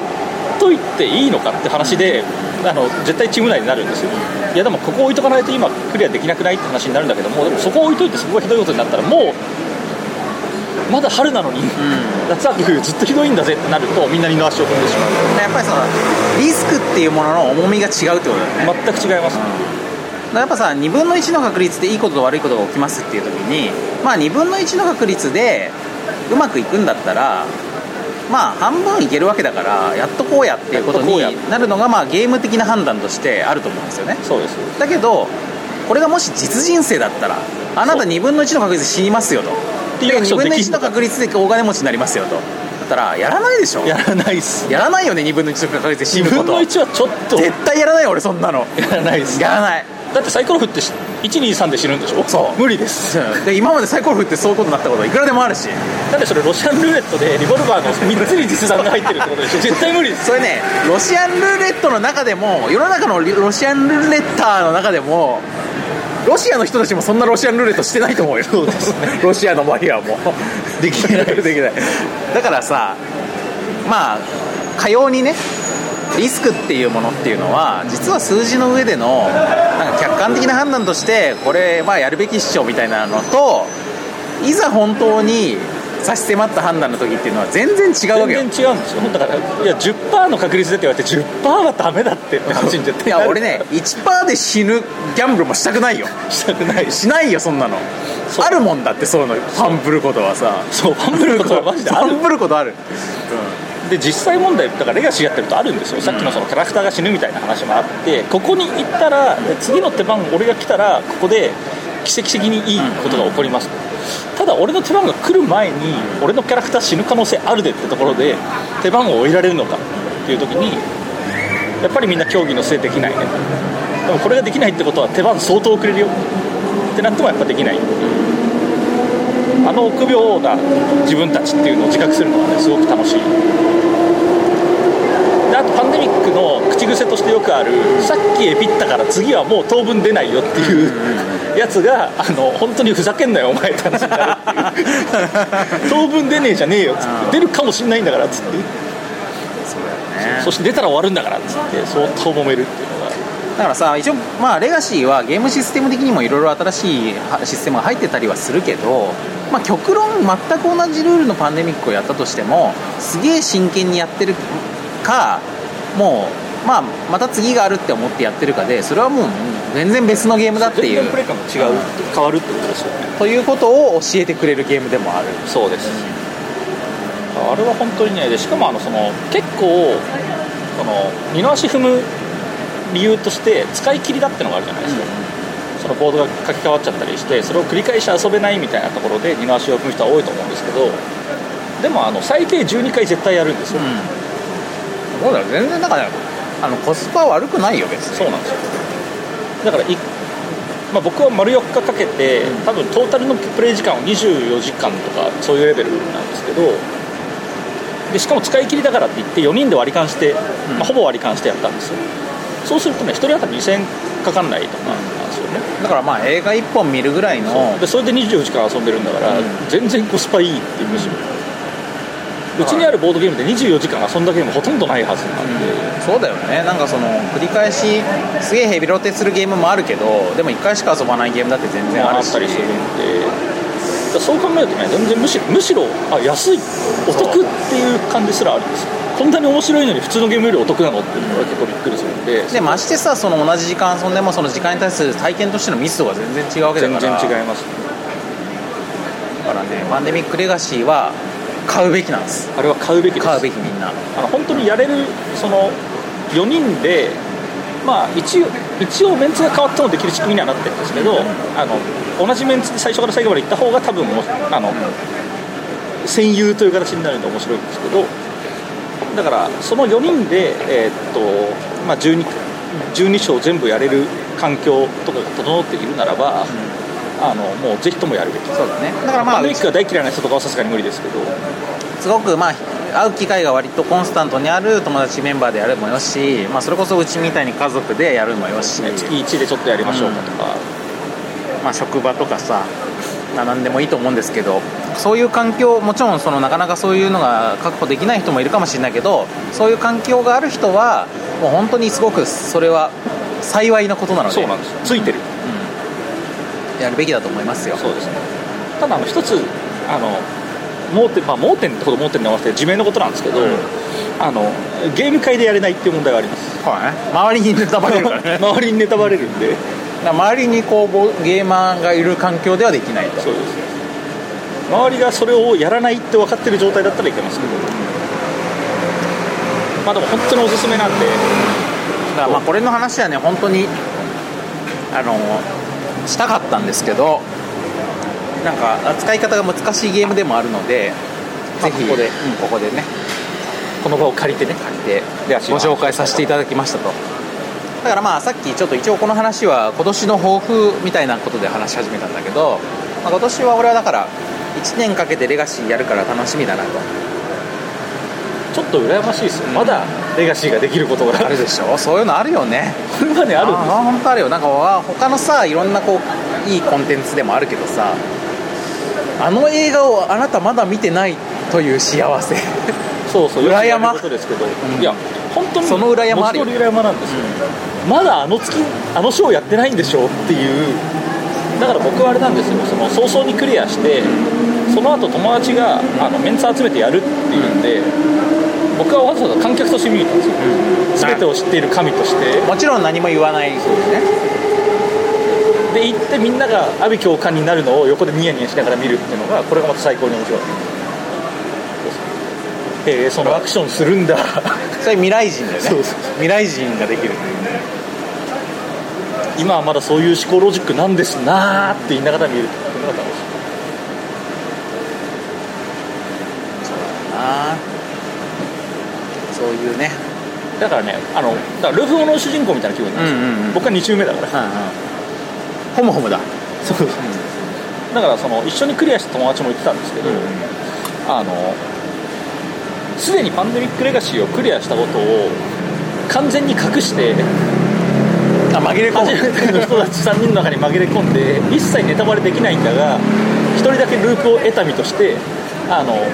世の中を正しい方向に持っていこうとするプレーって一回やってみたいなと それ他の人たちがふざけんなって言われるけどそうそうそう絶対 おめえ だから明らかにおかしいこと言ってるやつがいるっていうそこ行っちゃいけないわっつってなんでよっつっていや理由は言えないんだけど、こまあやりたいのはわかるよれ1回ねやれるとひどいと思うけどやるまあ裏切りですからねだからね本当ボードゲームってのは、まあ、ボードゲームに限りませんけどゲームってまだまだあんだなと思ういや本当にだからゲームの可能性ってまだこんなところにこんなでかいのが眠ってたんだと思うぐらいなんでそうなんかこうこのこのことまあ本当ちょっとね皆さん大げさに思うかもしれないですけど俺このことのあの先進性からしたら他のなんかもう大体のボボードゲームの新しいゲームロジックとかゲームメカニクスみたいなものの発明とかがさまあさまつなことに思えるよというのもね、まあ、ちょっと語弊は招きますけど、その感覚自体は分かります、このこの圧倒的イノベーションの前ではっていうのは細けいことだとそこからもちろんそれはそれはそれで価値のあることなんですよ価値のあることなんだけどあのなんていうかい一個段階の違うことなんですよこれはそうなんですよでプラスこれ勃発だから言っておきたいけどこの領域にやっぱり手を触れているコンテンツも他にもいくつか今までも別になかったわけじゃなくって例えばそのうちの一つが漫画家二郎なんです漫画家事業ですね 漫画家二郎は協力ゲーででもあるというところも同じだしだし1回しかできないゲームであるとかメンツを非常に選ぶとか選ぶとかあのーそのなんか何かの共有体験を作り出すとかですねまあ、あれの場合は逆にもともと共有で知っている漫画家アーカイブみたいなのが、まあ、同じ世代だったりとか大体同じ漫画読んでたりとかしてあるあるみたいなのが必要だっていう意味ではちょっと、まあ、時時勢が異なるんだけどもなんかねそのプレイ感はすごく近いで似すてるまさかのあれことだけどもだからこのイノベーションをすでに漫画家二郎で発明していたともと言えるいういつばきさんすげえということもある、まあ、いつばきさんがそのつもりだったかどうかは謎だけども謎だけれども、結果としてあったというのはそうそうだったりするんでなんか本当に世の中っていうのはもうやっぱりどこにこういうものが転がってるかわからんなといや本当そうなんですよ思いますねあの今までこんなにボードゲームで諸行無常というものを 体体験させてくれるゲームがあったのかっていう話ですから、まあ、これは本当おすすめと本当こういうものに触れるともう嬉しいよねあれは本当にただただ嬉しい嬉しいなんかもうあのー好みとかさもういろいろあるとは思うんですよあとまあそもそもパンデミックってゲームが好きか嫌いかとかも人によってあると思うんだけどやっぱりとりあえず嬉しいでもうそうなってくるとなんかもうなんなら別にもう誰が作者なのかとかどこの国のものなのかとかなんかそういうこととかももうあんま関係なくなんかなんかこういうゲームに出会えてありがとうみたいな気持ちになる、そうですね本当喜びがすごくて、まあ他のボードゲームでもそのレガシーみたいなそういうものでもなくても、結構あると思うんですよ例えばその僕は歴史的にそうでもないですけど、まあ、例えば、えー、とマジックとかの TCG とかをやっていてボードゲームも長くやっているメンツが初めてドミニオンを見た時のこの手があったんですか、みたいなところのイノベーションに対する喜び、すげえもん見たなみたいなことですよねそういう喜びとす動詞のものですよねねでこの辺のイノベーションを感じられるってのは本当にボードゲームのいいところで、それは結構頻繁に起きる業界じゃないですかそうだよねまあなんかもう大体尽くしたかなみたいなことを、まあ、言う人もいるんだけども、まあ、そういうことが言われ始めたらまたなんか出てくるからねそれは結構ね驚きなんですよねだからまあそれはまあボードゲームに限らないとは思うんですけど本当にねなんかこうそれがイノベーションだからね怒ってみるとそうだからコロンブスの卵みたいなもんでね、びっくりするんだけどこんなにあっさり起こせるイノベーションがあるのかっていうんだけども、イノベーションにたどり着くのはすごく大変だということですよねまあ、あとさあの俺らはね逆に言うとパンデミックレガシーに出会っておーってなるわけだけどでもそもそもさ別にその他のボードゲームとか全然やったことない時っていうのはさ、は初めてカタンをやった時とかは、ええそれ自体にわーってなるわけじゃなんりますね超面白いってなるし、まあ、その前に例えば例えば初めてテレビゲームをやった時とかさ、まあ、そういうのってとにかく激おもろってってファーストコンタクトで感じてる瞬間ってやっぱりあるじゃんありますねやっぱりそれはさっきの話と同じく裏山だしそうなんですそれをこれから感じていく例えば子供たちなるほど次の世代そうネクストジェネレーションネクストジェネレーションだから子供子供マジ裏山っていうことを俺は最近思いますねなるほどねそれはでもそうかもしれないですね、うんその視点確かになかったですだからそのその視点持つとさ結構その俺たちの人生もさ逆にまあ俺らはわりかし今おっさんおっさんのおっさんまあちょっとちょっとね控えめに言っておっさんと言って差し支えないそうですね感じになってますけどもでもそんなお俺らももっと上の世代のさあの人たちからしたらさまだまだこまあ、まだまうだ未体験のことっていうのはまだまだたくさんあってさでそれにはやっぱりその子供が初めてゲームをする時とかと同じく激おもろ激おもろでお現しっ象こ漏らすみたいなのがあるかもしれないわけだからそれはねだから最近僕が一番身近に感じるのはやっぱりあの年老いてきた時のすごいあの大きな、まあ、イノベーションじゃないんだけれども、その激おもろ現象としてはやっぱり孫っていうのがあるらしいですよね孫な孫はだってさ聞くとこによるとさ子よりやばいって話すら聞くじゃんそうそう聞くじゃない まあ、まあよりかどうかわかんないけどことはまた別の別のやばみがあるって聞くじゃんだからだからうちに子ができまして、うんでまあ、うちの親っていうのはなかなかあれなんですよ結構あの破天荒というか、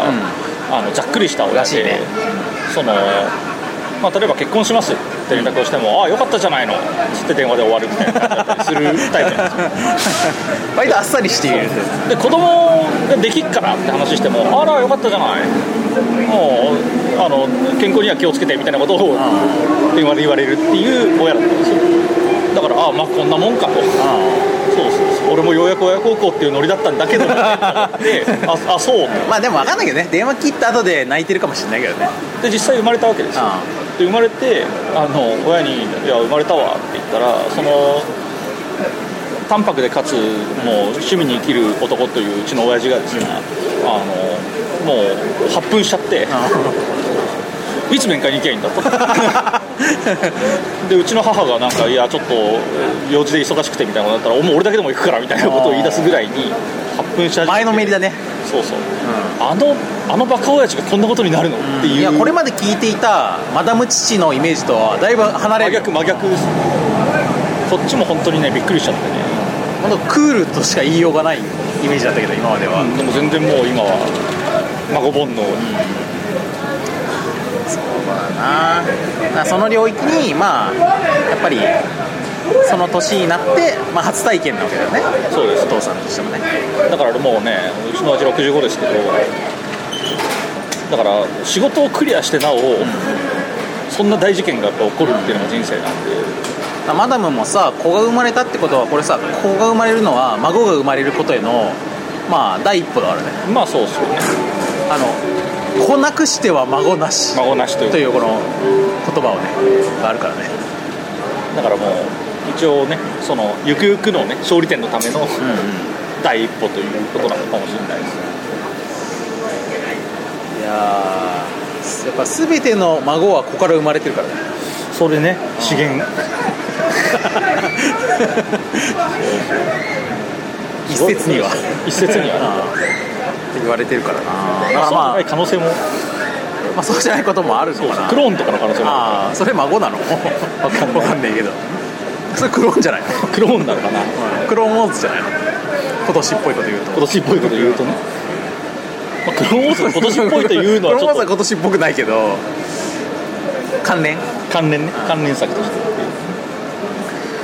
まあそういうことまあだから今年はね人生はだからそういうことがあるっていうことなんじゃないのかな多分なだからそういうのも踏まえてなんかこうねそのイノベーションみたいなものに直面した時におそらく心が摩耗してるとそれに気づけなかったりもするんでそうなんだよねだそからこへの感受性をちゃんと持っておくっていうのはすごい重要なのかもしそうだよねやっぱすれちゃうってことあるからな人間れない心がもうなんか世の中に面白いこともねえよみたいなことを言い出したらもうダメなんですよそうなんだよねこれはどうやらあるでってあるなぜボードゲームで泣きかけるんだからあるあるだからさやっぱボードゲームやっててもさなんかこうだんだんボードゲーム経験がさ増えてくるとあこれってあれのシスこのシステムとこの要素を組み合わせた感じのものねみたいな感じになるじゃないですなかりますななることあれはそうでそそういううのなはるまいとしててもどうしてもどう慣れしてがも出てきちゃそうそういう感じが出ることはあるけどそれは全然そんなん全然成長とか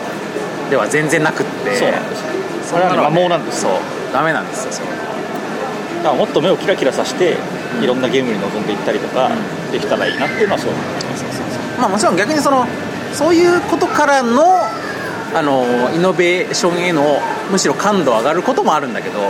今までのいろんなこと知ってるだけに、はいはいこれは画期的ですぞと確かにそれはありますねこれは今までなかったですぞってなってあ逆になんかそのあの作った人がさ「えそうなんですか?」みたいな、はいはいうちの村ではこうなんですけど」みたいなこともあるじゃんありますねだからまあそういうおもし面白をね生み出す経験の蓄積っていうのは全然いいんですよだからあれですよねその勃発作でいうところだと「三撃ルーパー」なんかはそれに近かったそうだね確かにねあれはだからあのー作者のバカファイヤさんはそんなにそこはなんていうかそれまではそんなにボードゲームをいろいろ遊んでるわけではなくまあ、い今はもう今今はお祭りだと思うけどもともと門外観という立場から自分が面白いと思うものを作ったらやたらイノベーティブなものが生まれていたというそういう話だったんですよそういうのも全然あるよねこれ最近さあのこう子供たちと「ファイナルファンタジー5」をやってるんですよはいはいあの Wii で WiiU でファイファンファイブそう「ファイブファンファイブをやっていてでそれもねなんかこう子供たちとなんかなんか一緒にやれるゲームねえかなと思ってでなんまあでもそのしかもなんか単発で終わるあのやつじゃなくてこう継続的に、はいはいなんだなんかこう積み重ねて続きをやれるやつみたいなのが方がなんか長くやってて飽きないしいいなって思ったんでまあ具体的には子供と3人で遊べる子供2人と俺と3人で遊べる RPG がやりたいとはい思ったわけですよでディアブロかなと思ってディアブロ3をやってみたんだけど、まあ、ディアブロ3って結構最初からあのぐちゃ泥な感じで,、まあそうそう特に最初のショートが結構ゾンビ要素が強くってなんかうちの妻の具合が悪いんだ見てくれよっつって言われて 俺なんかこうあの納屋みたいなところに寝てる寝てる奥さんのところに「終わりました」っつって行ってみたらその奥さんがむくって起き上がって「ゲボーぐちゃぐちゃぐちゃ」っつってなんかこうすごいもの黄色いものを嘔吐してでなんかこうゾンビ的な感じになって襲ってきてで倒したらビシャーっつって爆発的に死んだりとかしてでそれこの辺をまあ子供たちとやって「うんこれはダメだなちょっと違う」とこれじゃねえこれじゃねえこれじゃねえ気がすると思ったんでねでちょっとなんかもうちょっとなんかこうあの素敵な世界のもんないかなと思ったんだけど意外とマルチしかもローカルでマルチマルチプレイできる RPG ってほんと少なくほっってとないですねでで行き着いたのが FF5 だったんですよで FF5 って一人用じゃって皆さん思うと思う方もいらっしゃると思うんですけどあのあの時代の「ファイナルファンタジーは」あのスーファミの多分3作だけだと思うんだけど456はあのコンフィグ画面でコントローラー振り分けっていうのができてありましたねでキャラクターごとに操作コントローラーを決めることができるんですよでそれで振り分けるとなんかあたかもマルチプレイしてるかのような感じでできる、あのキャラはお前そうそうそうそうそうっていことで移動の時は、まあ、一ワンコンが動かすんだけどもいやそれ以外戦闘に入るとそれぞれがやるみたいなであれってさアクティブタイムバトルなので、えあのこうスピードとかが結構必要だからそうですねだからね結構ねマルチプレイ感あんのね回復して回復してみた いな死ぬ死ぬ死ぬみたいなのででこうケアルがかけたらあ死んだみたいな一歩遅かったみたいな、ありますだからまあそういうのもであそこアクション性ありますもんね全然マルチプレイっぽくって面白いんですけどで子供たちと一緒にだから A5 を進めているとさやっぱさでちなみにうちの子たちドラクエめっちゃ好きだから結構 RPG 素養はあるんだけども「ファイナルファンタジー」のシリーズは1回もやったことないあなるほだどから初めてやるドラクエじゃない RPG みたいな感じでだからねいちいちリアクションがすごい新鮮っていうか、はいなんか新しいジョブが手に入ってえすごいこのジャンプ ジャンプってやつジャンプってやつすごい みたいなとかあとこうジャンプしたまま戦闘が終わっちゃって帰ってこないみたいなのがマジ受けたりとか とかねあとなんかこうすごい新鮮だったのが「なんかファイナルファンタジー」ってまあちょっと僕スクエニにににいてこういうこともっとねスクエニ出身でこういうこと言うのもちょっと申し訳ないんですけどもあの FF ってやっぱどっちかドラクエに比べるとちょっとかっこつけたイメージあるじゃないですかまあそうですねねスタイリッシュ的なそうでなんすかねその感じがあると思うんだけどで、F、シナリオとかもめっちゃシシリアスで暗くってみたいなイメージあると思うんだけどそれねけ意外となんかセブンあたりからのイメージで、まあ、6もちょっとその気あるんだけども5ってね結構明るいしファイブはその中でも明るい方ですそうでしかもさ俺なんか昔やった時それでもまあいろいろシナリオに感動して涙ぐんだりとかしてたような気がするんだけどもなんかうちの子たち今やりながらね爆笑すんのねあそうなんか爆笑する爆笑すんだよまあこれ怒る人もいると思うんですけどその爆笑に対してでもなんかねあのなんだろうな例えばちょっともうこれ昔のゲームだからネタバレっても全然いいと思うんですけど例えばヒヒロインのレナっていう、まあ、姫がいるんだけど、その姫が可愛がってる飛竜がいるのねいますねね、その飛竜が結構悲劇的な自己犠牲的な死を遂げるっていうシーンとかがあるんですけどでそこでそのまあでもレナがさまあ飛竜のことさ飛竜って呼んでるの呼んでますねでちなみにあのもう一人パリスっていうあの女性メンバーがいるいるんだけどそいつはか飼ってる海竜がいて海の海の竜ですねで海の竜がいてそいつのことはシルドラって呼んでる名前がついてる名前ついてるだけどレナが飛竜って呼んでることに対して子供たちがマジ受けしてて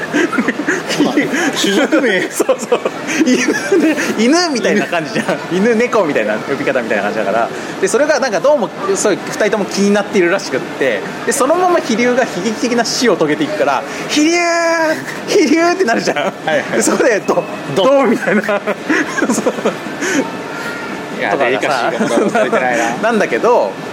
まあ、そういうのがなんか面白いなと思って、そうですうん、なんかそういうのがね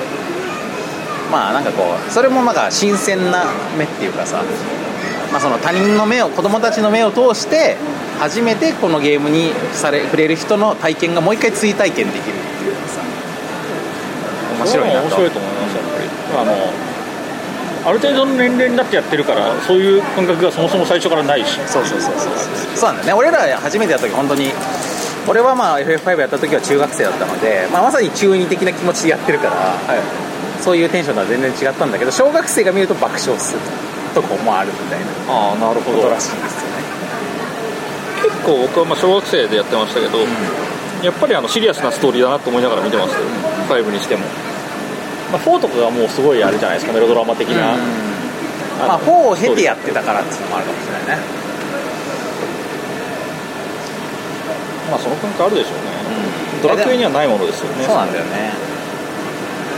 あとまあ5ねやっぱ実際今やってみるとね結構コミカルな演出も多いのよ、あそれはそうかもしれないコミカルな演出はなんだかんだで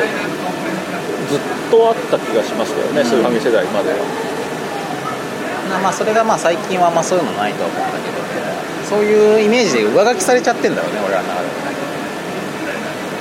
まあ、なので昔のゲームを初心に帰ってやってみるのとかも、まあ、同じくおすすめですよと、そうですね、あの最新作でイノベーティブなゲームやるのも全然いいし、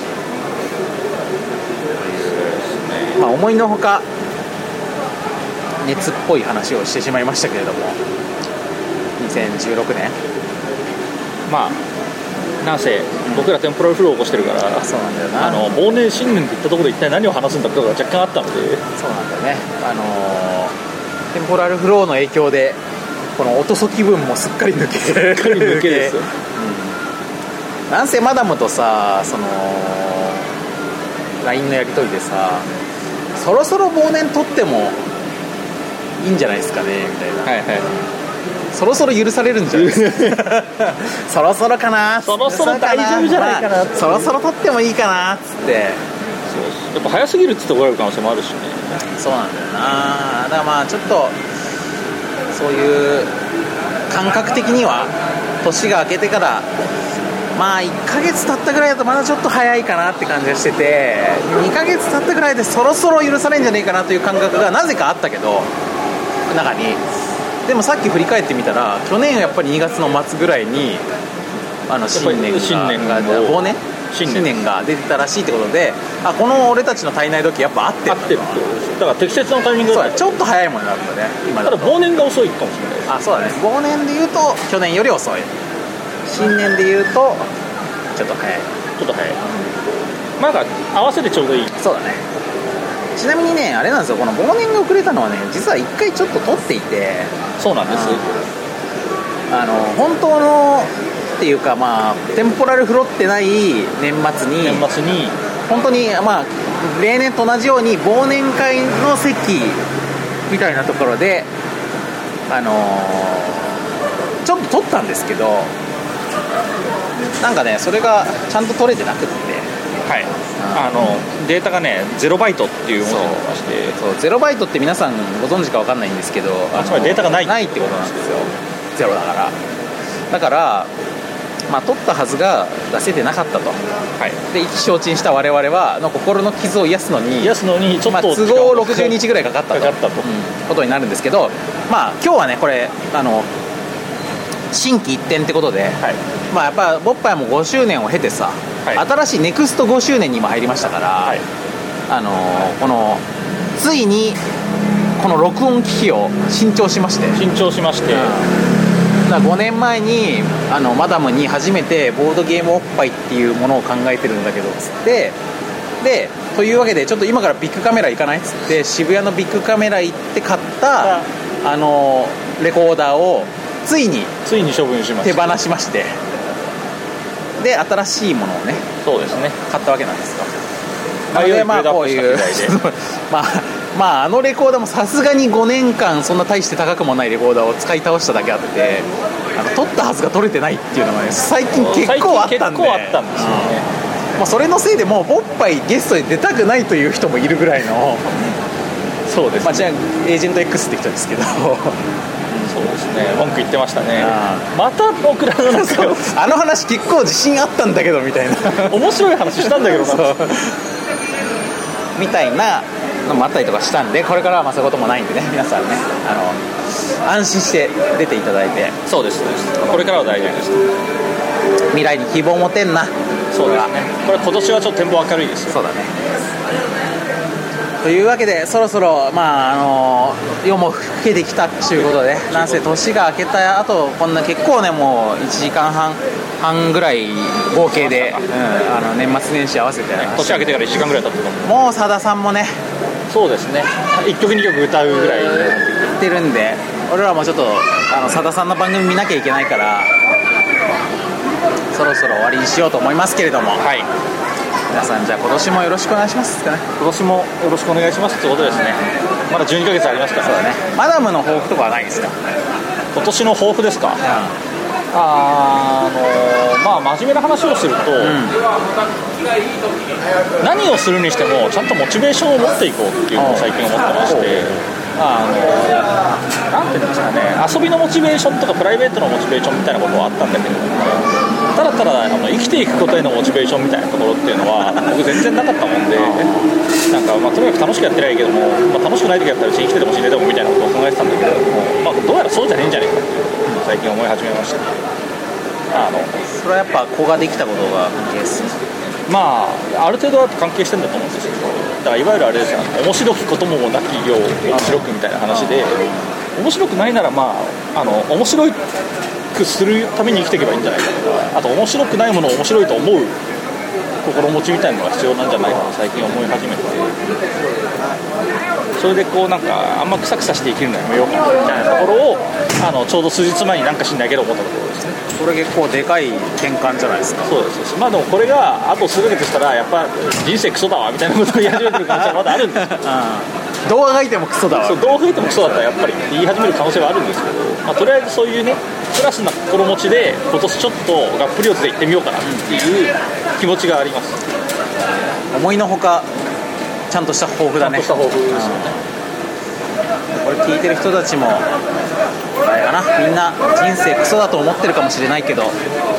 意外とそうでもないよと意外とそうでもなくなるかもしれないって思うんですよねそうでもなくできるかもよとそうそうそうだからそのチャレンジだけとりあえずしてみようぜっていうまあなんなかったらなんなかったらクソだわって言えばいいかなあの言うのは自由なんでそうだねダメ元そうそうクソ元ダメ元クソ元だよクソ元やっていけばいいじゃないかと思いましたそうそうでその時にやっぱりいろんな手段があるけどカットバスとかじゃない手段でかっ飛ばないで、かっ飛ばして いくそうだねだからこれ今年の俺たち標語だなそうカットバしてもカットぶなそうかっ飛ばしてもかっ飛ぶなんてことですよあるいはカットばなくてもカットばせそうですこっちだなこっちの方がいいよねかっ飛ばなくてもかっ飛ばカさットばなくてもカットばせこれはね結構大事ですよ大事です、で本当あかっ飛ばし方にはマジで注意しろってことですああたまにねシラフでどのテンションなのって人いるからね世の中にはからまあ俺たちもまあ一杯やりつつぼんやりざっくり普段はやってますけど、まあ、この一杯やらない時もそうある程度かっ飛んでいかなきゃいけないっていうことなんですよ、まあ、やるのも楽しいしっていうことでいければいいんじゃないかなそうだからあの今年の僕会はああれですよ今までに増して楽しくやるそうだねってことですねそれはまあ別にあの嫌やってたことは別にないですけいどや今まで常に楽しかったけど そうなぜかというと嫌な時はやらないから嫌な時はやらないからびっくりするらいやらないから今日が乗った時じゃないとやらないからまあなんだけどより楽しくやってると自然と更新頻度も高まるかもしれないからね確かにないや本当ねこのレコーダーが新しいだけでもちょっとモチベーション上がるなって俺思ったからちょっとモチベーション上がるそうそうねと撮ってみよう撮ってみようってそうなんだよなあとこの撮っても消えない安心感安心感ありますねそれでももうねさっきからもうチラッチラチラッチラレコーダーを見て大丈夫か大丈夫かって癖が俺たちレコーダーの画面が消えてることへの恐怖症がすごいあるからすっねごいや画面見たらあれ今何分撮ってるかなって見たら真っ白にな動いてるよあねれ動いてるよねあれってどこまで撮れてたのかってはい今までありましたから、まあみんなもあれだなこういうこうちょっとした愛用してる道具とかそうですねになんかこうちょっと手をもうもう一回手を入れてみるとそかうそうそうそれによって、ね、長く使うのも全然いいと思うんだけども惰性でやってたことが楽しくなったりするってことですよ思いますんでねね皆さん惰性でやってるゲームをね新たな視点からやったりとかすそうるだといいねあの一人用のゲームをみんなでやってみたりとかマルチプレイしてみるとかも全然そうそう全然面白いねことあったし一人用のゲーム一人用として本来作られてるゲームが超面白かったっていうケースは実は先月ボードゲームやった時に1個ありまして、まあ、それはあのどっかで取り上げようと思いあなるほまどすじゃあまあその話はまた今度ということではい、じゃあ皆さん2016年も今年もよろしくお願いしますよ、い皆さんまだおとそ気分だと思いますけれども、はいあと数日したらやっぱ正月も明けていくんでね、そうですねうん、あの今年も仕事始め頑張ってくださいそうですねまずはあの大量の餅を食ったりおせちを食ったりしてですそようだね芋もたれちゃうかもしれないけどその後は七草かな、七草ですかねうんそして豆ですようん、豆だねと太巻きっていうのがコンボこのコンボいけると思うんででまあ大手アイドルグルー 事プ務所の方々もちょっと多少混乱はするかもしれませんけどもまあ良くも悪くも元さやっていう形にねそうですなってるかもしれないんでまあそこはねそうあとはまあえ良くも悪くもだとは思いますけどあるかもしれないです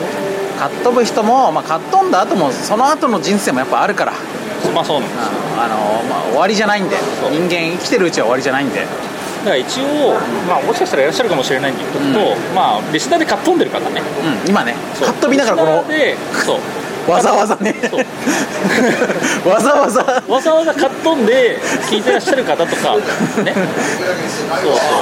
そうはあの本当に買っ飛ばないってことです、炙ったりしないっていうことはすごい重要ですそうだね炙らない打たないそう炙らない打たないしゃぶらないしゃぶらないそうねというのは本当にあの皆さんぜひそうだね心に留めていただきたい軽い気持ちでそうクリーンに生きていく人生が壊れますからうんまあ辛いこともみんなあると思うんですけどねまあ辛いことはありますよ、あるある人生はそういうこそとうまあ人生ってクソですからクソ元なんでクソ元なんでねでもまあ頑張っていけば頑張っていけばかっ飛ばすにかっ飛ばすことはできるとそういうことですあるいは頑張りすぎないっていうのもあるかもねそれはありますねうそれはね僕は人生の標語としてあるんですけど無理をしないってことはすごく重要なんんですそうよそうそうですよ自分のペースで自分の頑張りたいところだけ頑張るってことじゃないですかいやーこのテンポラルフロッタ上でのこの1月2月っていうことで言うとあのー俺尊敬するさ水木しげる先生のそうですねお別れ会っていうのに言ってましたね行く気がするんですよそうですねうん行く気がしますねあのー1月の最終日ぐらいにえ気がするんですけどやっぱあれ行くと本当に身の引き締まる思いでもっと緩く生きようって思うーああそうですねまあそこは緩く引き締める一番うんそれを体現した人でもあるやっぱあの人とかはもう本当そのさ水木先生のさまあ水木先生のまあいろいろいい話みたいなのっていろんなところでまあいろいろあると思うんですけど本当にそのそのお別れ会に行った上であのでお別れ会もね結構いろんな人が涙涙のねあの話をしてくれてたりとかするんですけど、まあ、それの上であのなんかまあちょっとどまあ本当かどうかよくわからないんだけどなんかちょ僕がネット上でね出回ってるので見た水木先生の「あの移行」ってやつ知ってますあ最後に見てないです最後に書いた漫画見てないですね、でそのね最,、まあ、最後に出した本っていうのは「ゲゲゲのゲーテ」っていう本で、はいそれはまあ水木先生とねそのゲー水木先生ゲーテ好きなんですよ、ええらしいです、うんでそのあれを触れ合いあのゲーテについて書かれたやつなんだけど最後に書いた漫画っていうのがどうどうもこれだっていう話ででこあこれ見ましたあ見ましたこれ1ページ漫画なんですけどこれこれが最後って最高じゃない最高にいいですほんまあ本当か分かんないんだけどネットの情報だからさでも「私の日々」っていう、まあ、1ページ漫画で、まあ、何かっつうと、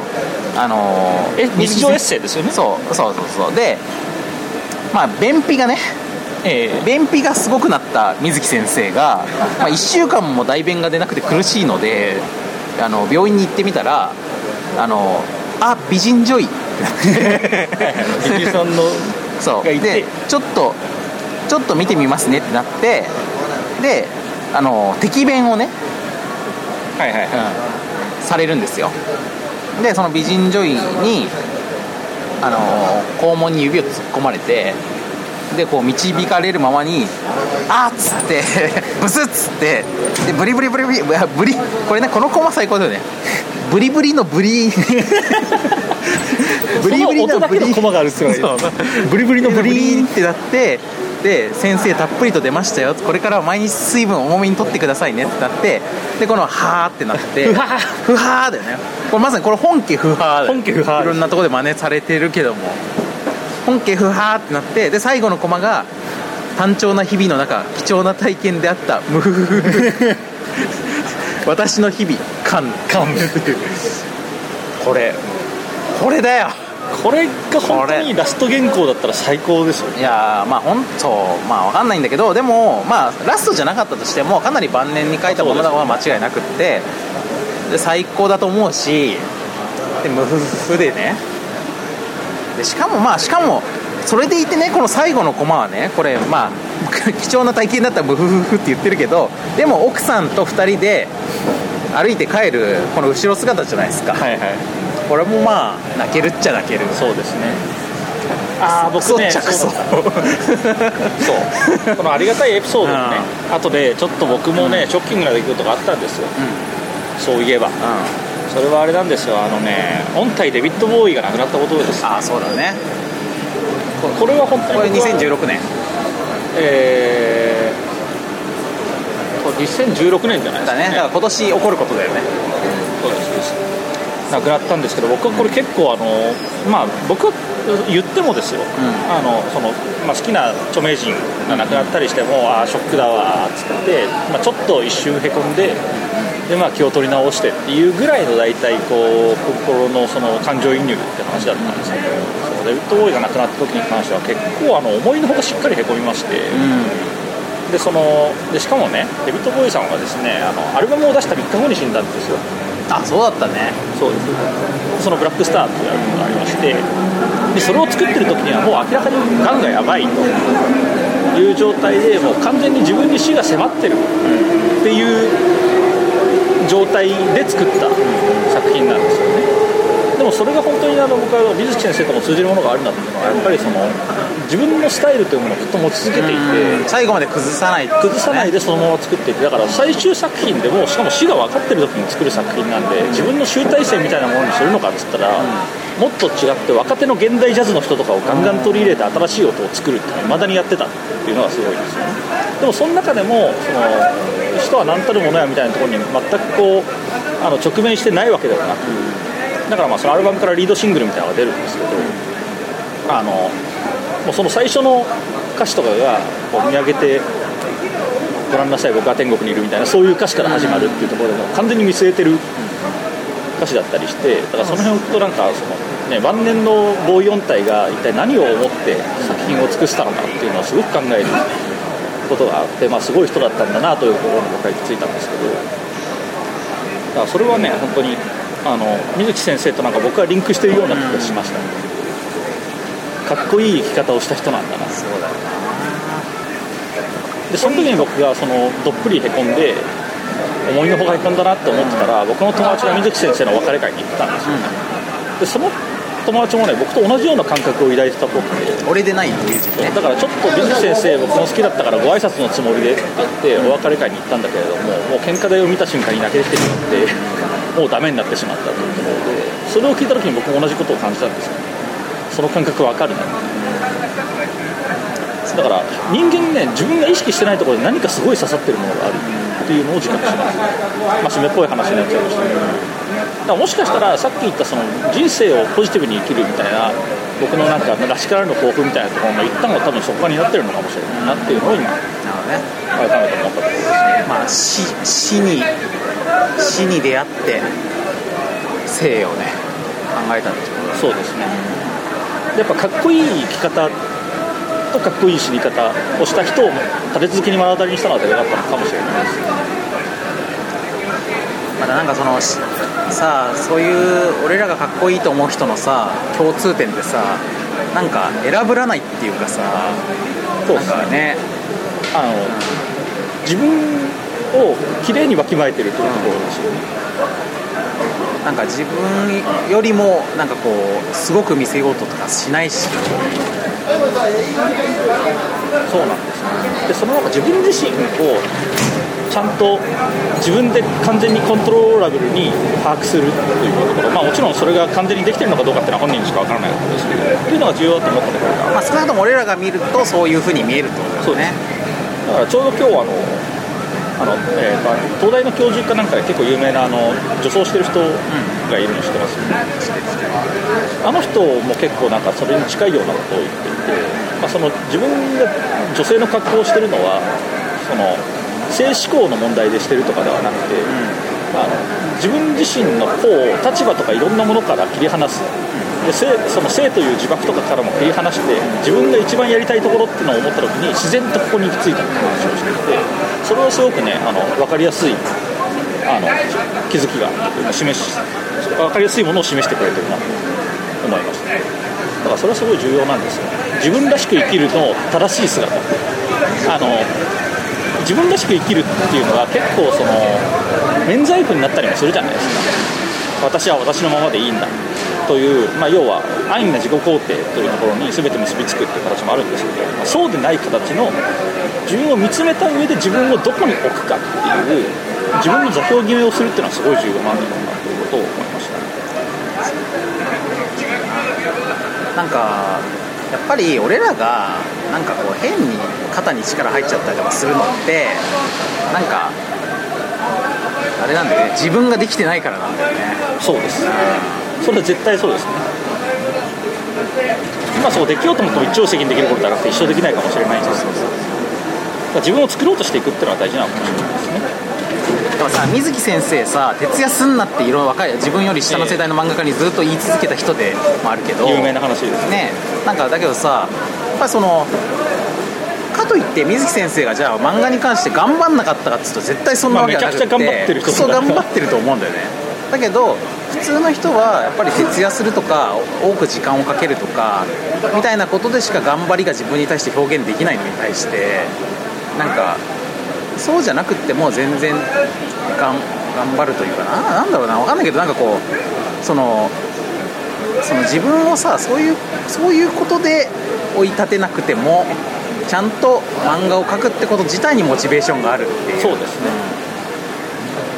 だからやっぱり自分の頑張りをコントロールしてるっていうのが一番でかいんだと思うんですよでそのコントロールっていうのは本当にそのモチベーションだけで動いたりするとそれこそ手塚先生なんかは多分モチベーションで考え動いたけど無理をしていた人だったりしたんですそうだね水鈴塚先生はあれだもんねちゃんとそのちゃんとつうか目標っていうかさなんかより野望の人じゃないですかね売れ受け受けたいねファンに受けファンを増やしたいみたいな自分で映画作りたいとか、いろんなやりたいことやりたいことでガンガンいった人ですけど、だから水木先生とかの場合はそれがその完全にもう自分の総体としてコントロールしたっていうところでスタンスの違いって話だとは思うんですけど、そうだねでも僕らどっちかというと水木先生側じゃないですかそそ,、れで言うといやでもね俺はねほっとくとそういう手手塚側に的なっていうのもおこがましいですけど、まあ、焦るタイプでもあるんだよね結構ねだからまあここ数年はそういうのをやめたって思ってる僕は逆にだからあの水木先生に至らない要はその上で頑張らないっていうタイプだから そうそれもあるよな やはり俺もマダムもどっちも水木先生には至ってないんだけどそのなんか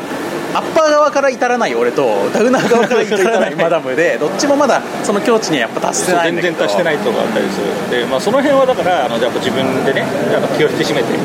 シャキッとやっていこうかなみたいなことを思います水木先生とかさなんかやっぱその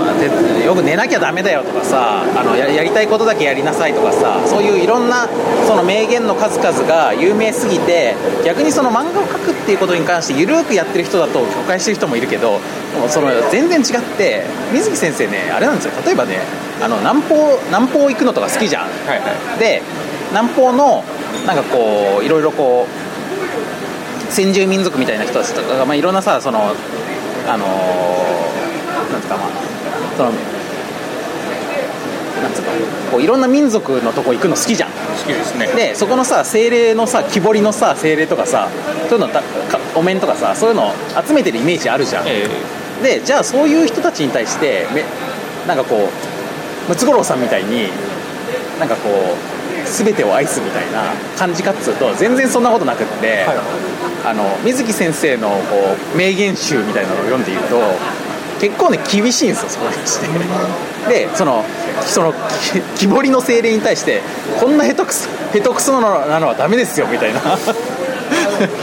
下手くそっていうのは本当にいかんともしがたいんですよみたいな でこんなのは全然見る価値がないですはい次々みたいなことを言っててすげえ な何事も下手くそっつうのはダメなんですよっつって言ってたからあやっぱクオリティに厳しい人なんだなと思ってこれはそうだでしょいや本当ねだから、まあ、だから自分をも自分の価値観があるがゆえのことですよねそれそうそうそうそう自分の軸があるからだからなんかそのぶれないんだよね逆にその例えば未開の地に行って文明的でない人たちが作っているものだからこれは素敵なもののはずとかそれも逆逆の思い込みじゃんで逆にそのなんかニューヨークの立派なところで個展をやってるアーティストだからこの人は立派なはずっていうのもこれも思い込みなんだけど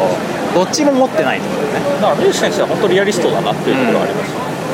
だからその水木先生が亡くなったのでいろんなその水木先生ゆかりのものとかを見る機会が多かった時に、あの昔の水木先生の漫画のアシスタント募集の文言みたいなのを見たんですけど、そこもなんかあの水木先生のその一般的なパブリックイメージのおおらかさみたいなものも感じるし、その中でのちゃんとした厳しさみたいなのも感じててでそれが水木先生らしい書き方なんですよそこに書いてあるすごく良かったのがあのすぐ辞める人は嫌いって書いてあるんですよあーこれこの書き方いいなこれいい言葉だねうん この書き方はすごく水木先生らしい書き方なの、そのお前がどうあれという話はしないが、うんまあそういう人もいるだろうけどだろうが、うん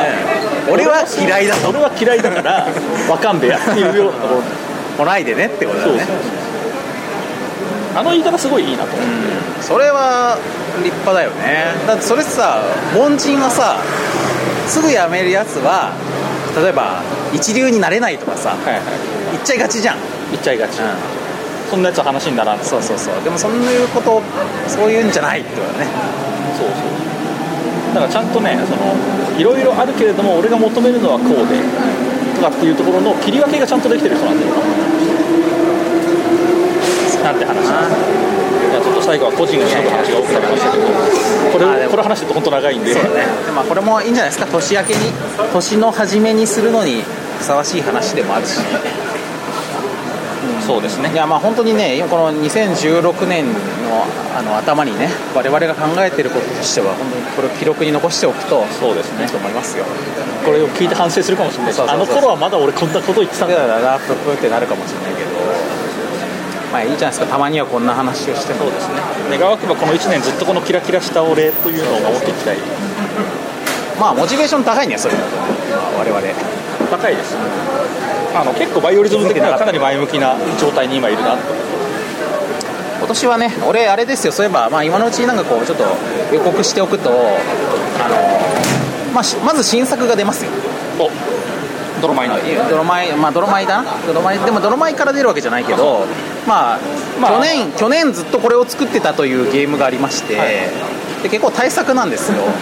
で対策っつうのもね、まあ、ちょっと発表、まあ、もう本当に、まあ、今、この撮っている時から、来週ぐらいに発表になるから、もしかするとこの、これがもう、ほ配信される時頃にはもう情報出てるかもしれないんだけど、物理的にでかいんですよ、あなるほど史上最大、俺俺の作るゲームとしては、巨大なボードゲームっ巨大なボードゲームていうのを作作っていたので、実は、去年から。まあ、そういうもの、まあ、いろいろ新しいチャレンジをしておりますので、あの、ボッパイもね、あの、続けていきますんで、そうですねねよろしくお願いします。なんかまたねあの思いつきで変な企画やるかもしれないじゃうんないかもしれないしまあ、この辺も我々もペース配分を自分たちでちゃんと分かってやっていくっつうのがね、あの重要ですねそうなんで、そうあのだから本当に水木先生の言葉を借りる、まあ、言葉というか我々の解釈を借りるとですよ、あの無理しちゃいけないが、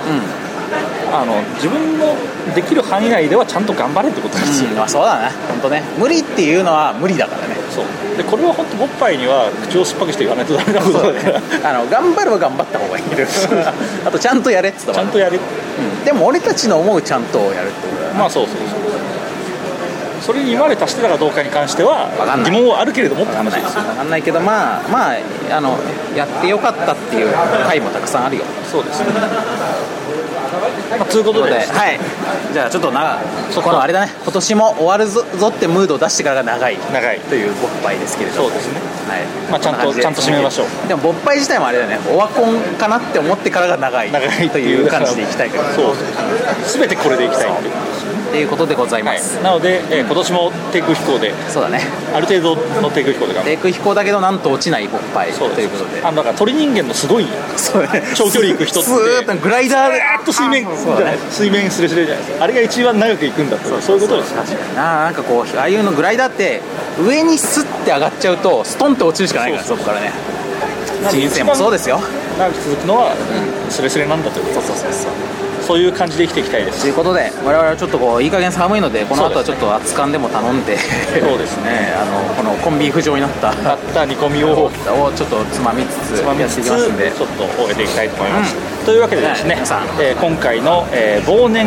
2015 5プラスプラス新年2016と回でございました回でございました今年も皆さんよろしくお願いしまぜすひよろしくお願いいたしますそれではさようならさようなら